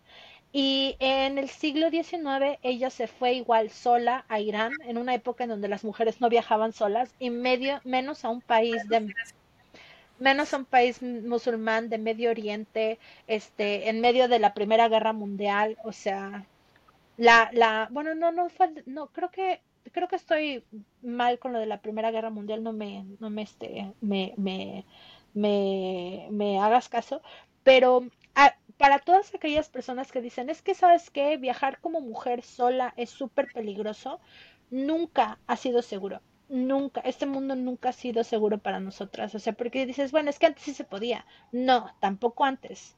O sea, tampoco, ¿no? O sea, porque si vemos la, la, la, la época de nuestras mamás, pues también, o sea, a veces ni salían de sus pueblos o ni siquiera viajaban de sus ciudades. Este, antes las mujeres no podíamos ni votar, antes ni siquiera pasaporte podíamos tener. O sea, nunca ha sido un, o sea, nunca ha sido un ambiente perfecto como para que las mujeres podamos viajar solas. Siempre ha sido peligroso. Ahora, imagínate, yo por lo menos viajando en Irán, viajaba pues con, con, con tecnología, con internet, en donde estaba comunicada en todo momento con mi familia, este, conociendo personas, este, el gobierno sabía que yo había entrado al país y sabían todo lo que estaba haciendo, ¿no? Entonces, es mucho más fácil que uno este, esté protegido cuando hay tanta, eh, tanta información real en el momento y no en el siglo XIX cuando no existe ningún ahora sí que, que, que, que, tecnología de ninguna, de ninguna forma para estar comunicada y que sepan que te pasó algo. Y bueno, esta señora Freya Stark, sin ninguna preparación en arqueología, ella se va a Irán, a un área de, de, en el norte de Irán que se llama las montañas Alboros, y ella trazó una ruta a través de la tierra de los asesinos. Y estos asesinos, de hecho la palabra asesinos viene eh, de esta tribu que era como muy, muy feroz, ¿no? Y este, y muy buenos luchadores y demás, este, muy buenos guerreros. Esta, tribu vivía ahí hace más de mil años y dejaron varios asentamientos, castillos y este, casas y demás que uno puede visitar. Pero tampoco es muy, muy turístico, o sea, no hay como que un caminito que te llegue ahí o un camioncito que te lleve, ¿no? Eh, todo uno lo tiene que hacer caminando a través de las montañas y pues te encuentras el castillo acá y el poblado acá, todo en ruinas y abandonado. Entonces, en el tiempo donde en el tiempo donde ella lo hizo, pues también mucho más Oh, sí, muchísimo más, ¿no? Entonces, este, en este rollo de que, de que quería entrenar, dije, ay, pues voy a cruzar la tierra de los asesinos, como, este, como en los relatos de Freya Stark. Y te digo que yo creo que siempre, a pesar de que, de que cada vez que se me ocurre viajar, no encuentro como que amigos o familiares o conocidos que quieran viajar conmigo, siempre una vez que llego me encuentro alguien que, que me sigue el rollo, ¿no? Y en, en, este sentido, este, ya después de que, de que me despedí de mis amigas las senderistas, me fui al desierto, a Kashan, donde te, te, platicaba que era mi siguiente parada, y ahí en el desierto conocí a dos franceses que este, también venían viajando por todo, todo el país, iban a visitar varios lados, y ellos son sordos, son sordomudos. Y pues entre notitas y que me enseñaron más o menos este lenguaje de, de señas, eh, platicábamos, ¿no? Sobre todo casi todo escrito. Y les platiqué eh, lo que iba a hacer y que iba a caminar por, por las montañas y cruzar desde una ciudad que se llama Quastin, o no sé cómo se pronuncia, hasta el mar Caspio. Y me dijeron, órale, ¿no? Pues está bien padre el plan. Y yo creo que ellos también en el sentido de que pues no hay nada más que hacer. ¿Por qué no? Nos, vamos. Nos vamos. Y ahí vamos los tres a cruzar desde Quasvin hasta, hasta el mar Caspio. Nos tardamos eh, tres noches y cuatro días en, este, en cruzar. Y pues mi sueño era nadar en el, mar, en el mar Caspio. Porque además, pues obviamente son cuatro días que uno no se baña, ¿no? Y todo el agua que traes es nada más para beber. Entonces yo dije, sí, llegando al mar Caspio, lo primero que voy a hacer es meterme al mar y ver el atardecer y no sé, ¿no? Yo creo que en, en mi mente estaba pensando así como que, eh, que iba a llegar a Acapulco y hasta la cerveza se me antojaba. Sí, yo dije, pues ha de haber palapitas, ¿no? no. ¿Mande? Y el que el clima, ¿no? Calor, es muy caliente. Sí, es bastante caluroso, bastante caluroso. Entonces, este, ya sabes, ¿no? Los, porque pues fue bastante pesado el andar cruzando las montañas y muchísimo calor y pues los franceses y, y, yo nada más andábamos hablando de, ay, cuando lleguemos allá, este, vamos a nadar en el mar Caspio, y ay, a tomarnos unas cervezas, ay, sí, ojalá pudiéramos beber cerveza. Y ahí andábamos todo el día hablando de lo que íbamos a hacer cuando llegáramos al mar Caspio Igual que llegamos al mar Caspio y ¿qué crees? Estaba seco. No, sí, sí hay, sí hay agua, pero bien, bien lo peor, estaba seco y ya no, no existía. Las mujeres no pueden nadar. Ay, no. O sea que tus amigos franceses como peces en el agua, pero tú solo viendo. Yo solo milando.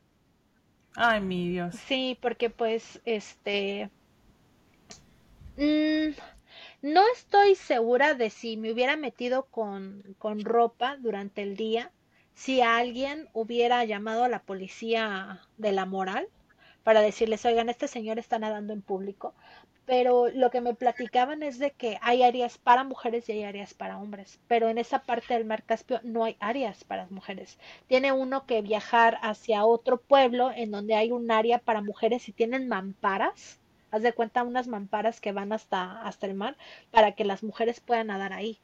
Entonces, ajá, una cosa horrible, ¿no? Entonces, mm. pues ahí estaban los, los franceses nadando en el mar Caspio y yo bien apestosa en la orilla, nada más viéndolos y aguantando. ¿Manda? Que me llevaran agüita, ¿no? Sí. Y ellos ya después se fueron por su parte, se regresaron a Teherán y de ahí se fueron a Francia y yo me quedé en un hostal ahí en el mar Caspio, ahora sí que esperando a que se terminara mi visa para pedir otra, una extensión y eh, ya empezar los, los preparativos para escalar el volcán. Y mientras estaba ahí, en este, en, porque no me quedé con las ganas de, de, meterme al mar. Entonces lo que hacía es de que muy temprano en la mañana me prestaron una bici y muy temprano en la mañana me iba pedaleando hasta la playa y me metía con ropa y todo. Y ahí flotaba un ratito y ya que empezaba a llegar la gente, me salía. Y ahí iba yo toda mojada en la bici pedaleando de regreso, porque tampoco pues no hay lugar donde cambiarse. O sea, no, eso en la playa todo está abierto, entonces no hay como ningún lugar en donde yo pudiera haberme cambiado la ropa o haberme secado. Obviamente estar en traje de baño, este, incluso aunque no hubiera gente, sí me preocupaba porque nada más con que una persona no le pareciera, pues hasta en la cárcel podría acabar, ¿no? No, imagínate, y en esos lugares, o sea, lejos, no. Sí, no, en, otro lado, porque además ni siquiera hay como que una cuestión de empatía para pensar, bueno, ¿no? Ella en su país está acostumbrada y no le hizo daño a nadie, ¿sabes? O sea, pues sí, pues se puso su traga de baño, la chamaca no sabía qué estaba haciendo y pues hay que darle el perdón. No, no, no, no, no. Porque sobre todo a estas... No está... Sí, está fuerte. Sí, está fuerte. Y, y, bueno, ya este, estuve ahí en el hostal un, un, rato hasta que ya estaba a dos días de vencerse mi visa, entonces fui a la, a la oficina de migración a que me, me la extendieran y los oficiales de migración me mandaron por un tubo, me dijeron no, no, ya y... ¿Qué pasó una vez de que te dicen que no? Que tienes tantos días para regresar o pues nada más tenía que salir tenía que salir eh, porque tampoco te dan una extensión como de, bueno, te voy a dar una semana más, ¿no? No, sino que hay que respetar la fecha de la visa, porque eh, platicando con otras personas que conocí en mi viaje, que también eran extranjeros, me comentaban que, por ejemplo, había, había unos, unos chicos de, de los Países Bajos que este que habían intentado pedir su, su extensión de su visa eh, el mismo día que la visa eh, vencía, porque dijeron a fuerza no las van a tener que dar y si no por lo menos unos días, ¿no? Entonces, este, ellos fueron a, porque estábamos en, el mismo hostal cuando todo esto pasó, y ese era su plan para que les dieran su extensión, porque ellos ya también tenían eh, ya tenían creo que dos meses en Irán también. Entonces que estaban preocupados de que ya no se las iban a extender más. Entonces fueron el mismo día que se les vencía y les dijeron que no, que no y que tenían que salirse el mismo día. Entonces estos chavos lo que hicieron fue este irse a, Irak, a Irak.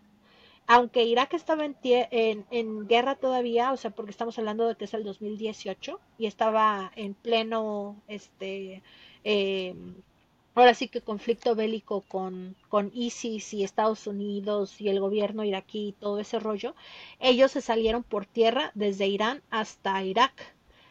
Y la verdad es que no tengo ni idea de qué fue lo que les pasó.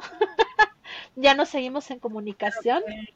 Sí, pero estos, estos chavos eran unos estudiantes de arqueología. Estaban ellos estudiando arqueología en una universidad en Países Bajos y pues yo creo que también estaban con la actitud de pues saber que nos va que nos pasen cosas no em, también así de, de, gente reintensa como yo conocí a una china eh, una chica del Tíbet ella tenía un hostal en el Tíbet y ese año lo vendió y se puso a viajar por el mundo porque su sueño era ser como periodista. Entonces, igual escribía historias de sus viajes y qué estaba viviendo. Y antes de llegar a Irak, ella, eh, a Irán, ella ya había pasado por Siria y por Afganistán. Sea, esa chica se andaba visitando todos los países de Asia. Y yo la verdad, yo la veía así como que una superheroína, pero dije, wow, ¿no? O sea, ¿y no te da miedo? También cualquier país, o sea, países que en ese tiempo pues estaban en conflicto. Sí. Exactamente. Entonces, este, pues ahora sí que, que, que, si algo aprendí como en estos, en estos viajes es de que eh, porque uno piensa que la, que ya no hay nada que explorar, ¿no? Que ya todo está descubierto. Que con, en esta época eh, pues ya no hay nada que te sorprende. Todo lo puedes tener al alcance de los dedos con tu celular, en la televisión o en la computadora. Pero realmente cuando uno viaja, aprendes tantas cosas, no solamente del lugar de, en el que estás, sino de la gente en la que conoces. Y de cierta forma te hace crecer como persona porque eh, cuando no, incluso cuando sientes miedo, ¿no? Porque es normal tener miedo, o sea, uno estaría loco si no tuvieras miedo, ¿no? O sea, ¿cómo, cómo no te da miedo escalar la montaña o irte a un país musulmán o viajar tú sola o tomar agua del río o cualquier cosa? Eh, la situación es de que cuando, yo lo que pienso es de que cuando uno tiene miedos, tus miedos te muestran ¿dónde, dónde terminas, ¿no? O sea, ya a partir de ahí, en donde empiezas a tener miedo, es como que lo, lo, te muestra los límites de tu mundo, de lo que desconoces, ¿no? Entonces, no se trata de no tener miedo y ser valiente, sino empujar esos miedos un poco más allá. Y cuando los empujas, tú creces es cuando sales de tu zona de confort, es cuando descubres que puedes hacer cosas que nunca en tu vida pensaste que podías hacer y ¿verdad? Y no solamente te mejora la autoestima, sino que también te cambia, te hace tomar decisiones diferentes, ¿no? Y yo creo que, porque personas me han preguntado eh, respecto a la historia de Hamed, ¿y por qué no funcionó, no?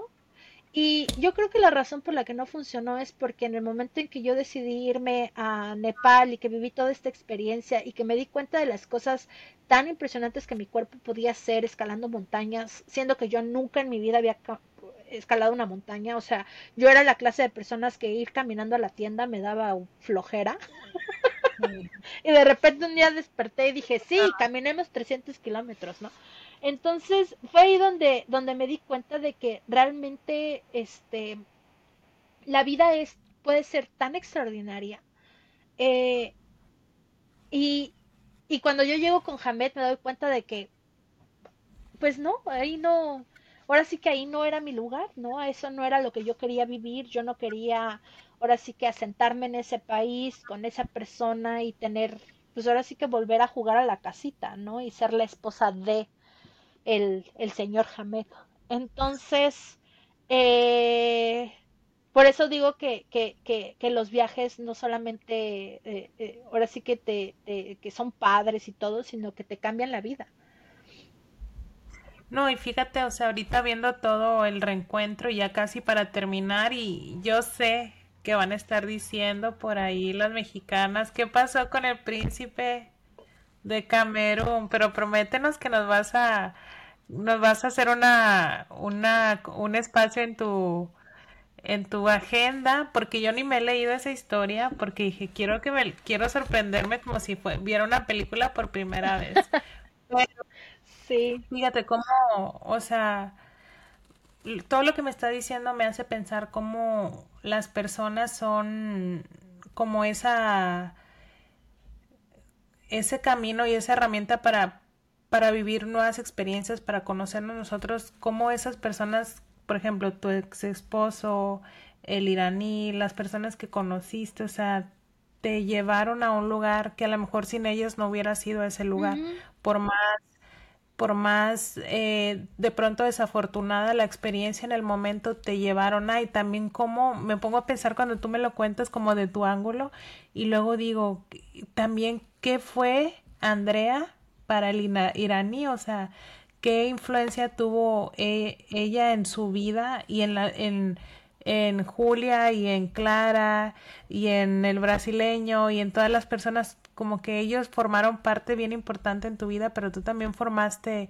parte importante en la de ellos y de alguna manera, o sea, todos influimos en, en la vida de los demás, ¿verdad? Y son, son esas personas que acumulan experiencias en nuestra vida y también esos empujones que a veces necesitamos para poder salir y descubrirnos a nosotros mismos. Entonces, ahorita que, que venías contando la, la historia, la, o sea, todas las historias en realidad de tu historia, em, me hizo pensar eso, me hizo, primero que nada, eh, reconocer y, y saber que y darnos cuenta que cuando uno sale fuera no es fácil, o sea, no es fácil, cuando uno, va a otro país no es fácil, pero también todas las experiencias y todas las enseñanzas de ir a otro lugar, cuando decías, por ejemplo, de la percepción que podemos llegar a tener de ciertos países o de ciertas religiones, a lo mejor incluso no es, eh, solamente vemos lo que los medios nos comparten, pero en realidad no es nada cercano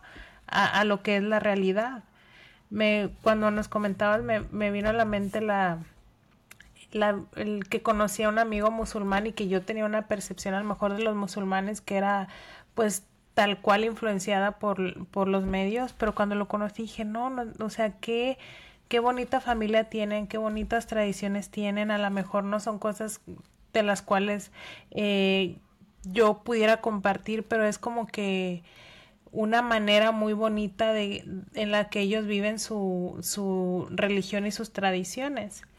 Y luego cuando, y es lo que hace el viajar, el viajar te hace ver como que otras cosas que tú no conocías y eso pues también es enriquecedor para tu vida, aún así tú compartas la misma punto de vista, mentalidad, tradiciones y demás. Entonces me encantó mucho, Andrea, escuchar tu, tu historia el día de hoy y sé que los mexicanos van a estar bien felices porque pues escucharla de tu voz pues es mucho mejor.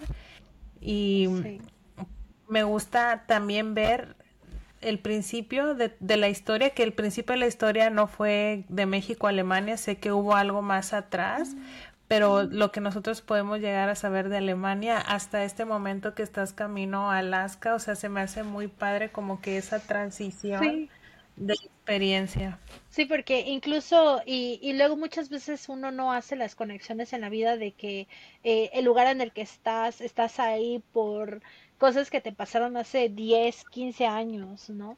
Pero que en, en, este aspecto, o sea, sí ha sido como, como un poco como, como estas películas en donde le llaman la, la, a, una de las, de las mujeres protagonistas, las eh, Pixie Girls o Manic Pixie Girls, que son las, este, la, la presencia femenina en las películas que hacen que el protagonista hombre, este, tenga como que una transformación o realización y etcétera. Y que bueno, en este caso creo que en, si mi vida fuera una película, los hombres han sido o por lo menos han sido esos personajes, ¿no? Porque realmente eh, no no puedo yo decir que siempre he sabido qué es lo que quiero hacer, ¿no? O sea, siento que en muchos aspectos he estado como a tientas, tratando, pues como muchos, ¿no? O la mayoría tratando de descubrir quién soy yo, cuál es mi misión en la vida, cuál es el sentido de todo esto, ¿no?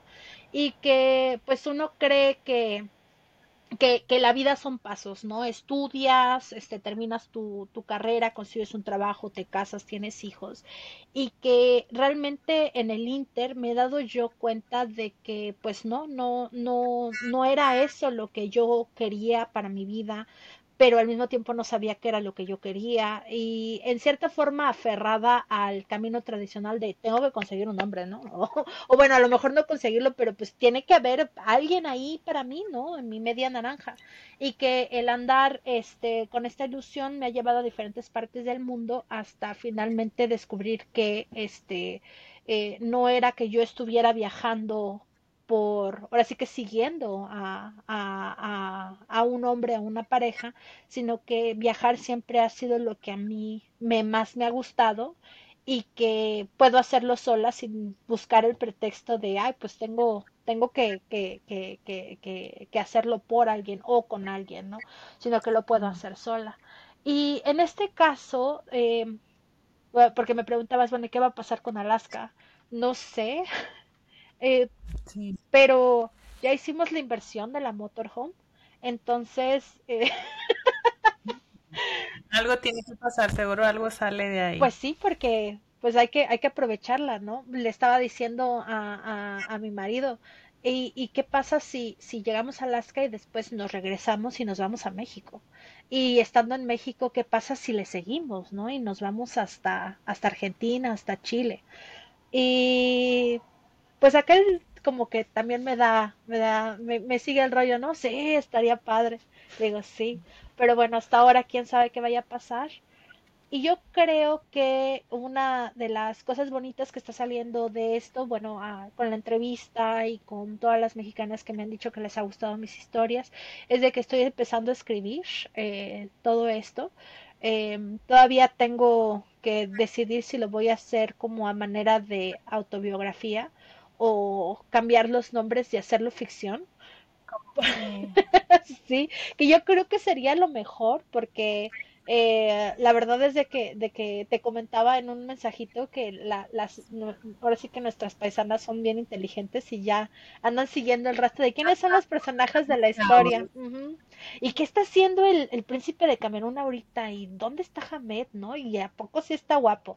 Y bueno, ahorita que me preguntabas, ¿no? Que este, que qué pasó con el príncipe de Camerún, eh, no he terminado esa historia. La verdad es de que sí me, me, me, me este, pues por un lado me distraje y por otro me empecé a preocupar un poco como de, de qué tanto pueden afectar eh, el, el, escribir pues nuestras historias, ¿no? A las personas eh, de las cuales escribimos. Eh, lo que sí les puedo comentar es de que eh, ahorita Camerún, y bueno, también para traer un poco de, de, atención al conflicto que está pasando en Camerún, Camerún en estos momentos está en una guerra civil súper fuerte.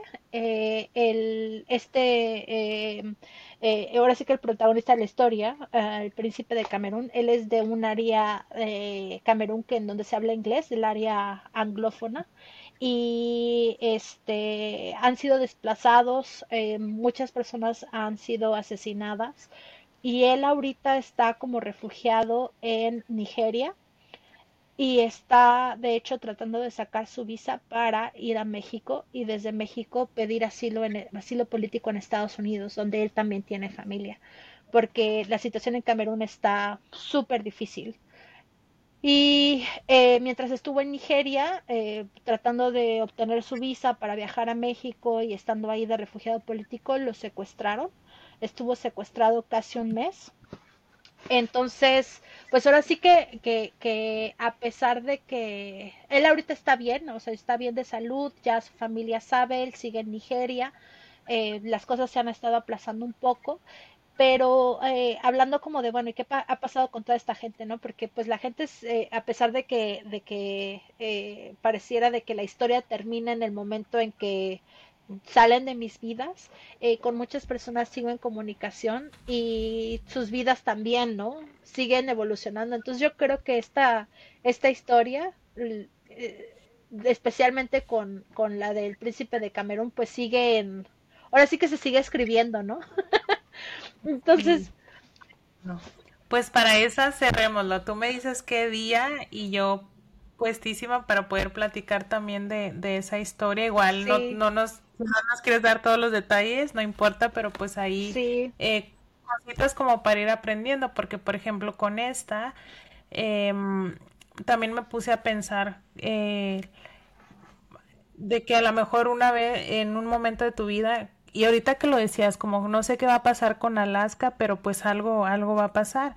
Y cuando decías eso, me vino a la mente el hecho de, bueno, o sea, eh, cualquier situación que estemos pasando, a lo mejor en este momento, en, yo sé que, no sé, no sé qué, qué va a ser en cinco años, pero a lo mejor voy a estar camino subiendo una montaña o visitando un lugar que nunca había conocido. O sea, como que siempre, a pesar de esa, de esa situación extraña que podamos, o es extrañas que podamos estar viviendo, siempre en un par de años más vamos a estar haciendo algo que nos va a eh, estar como que llenando. Entonces, voy a poner en mi mente, tal vez pase esto, en, me esté pasando en este momento, pero a lo mejor algún día voy a estar camino a Alaska como, como Andrea.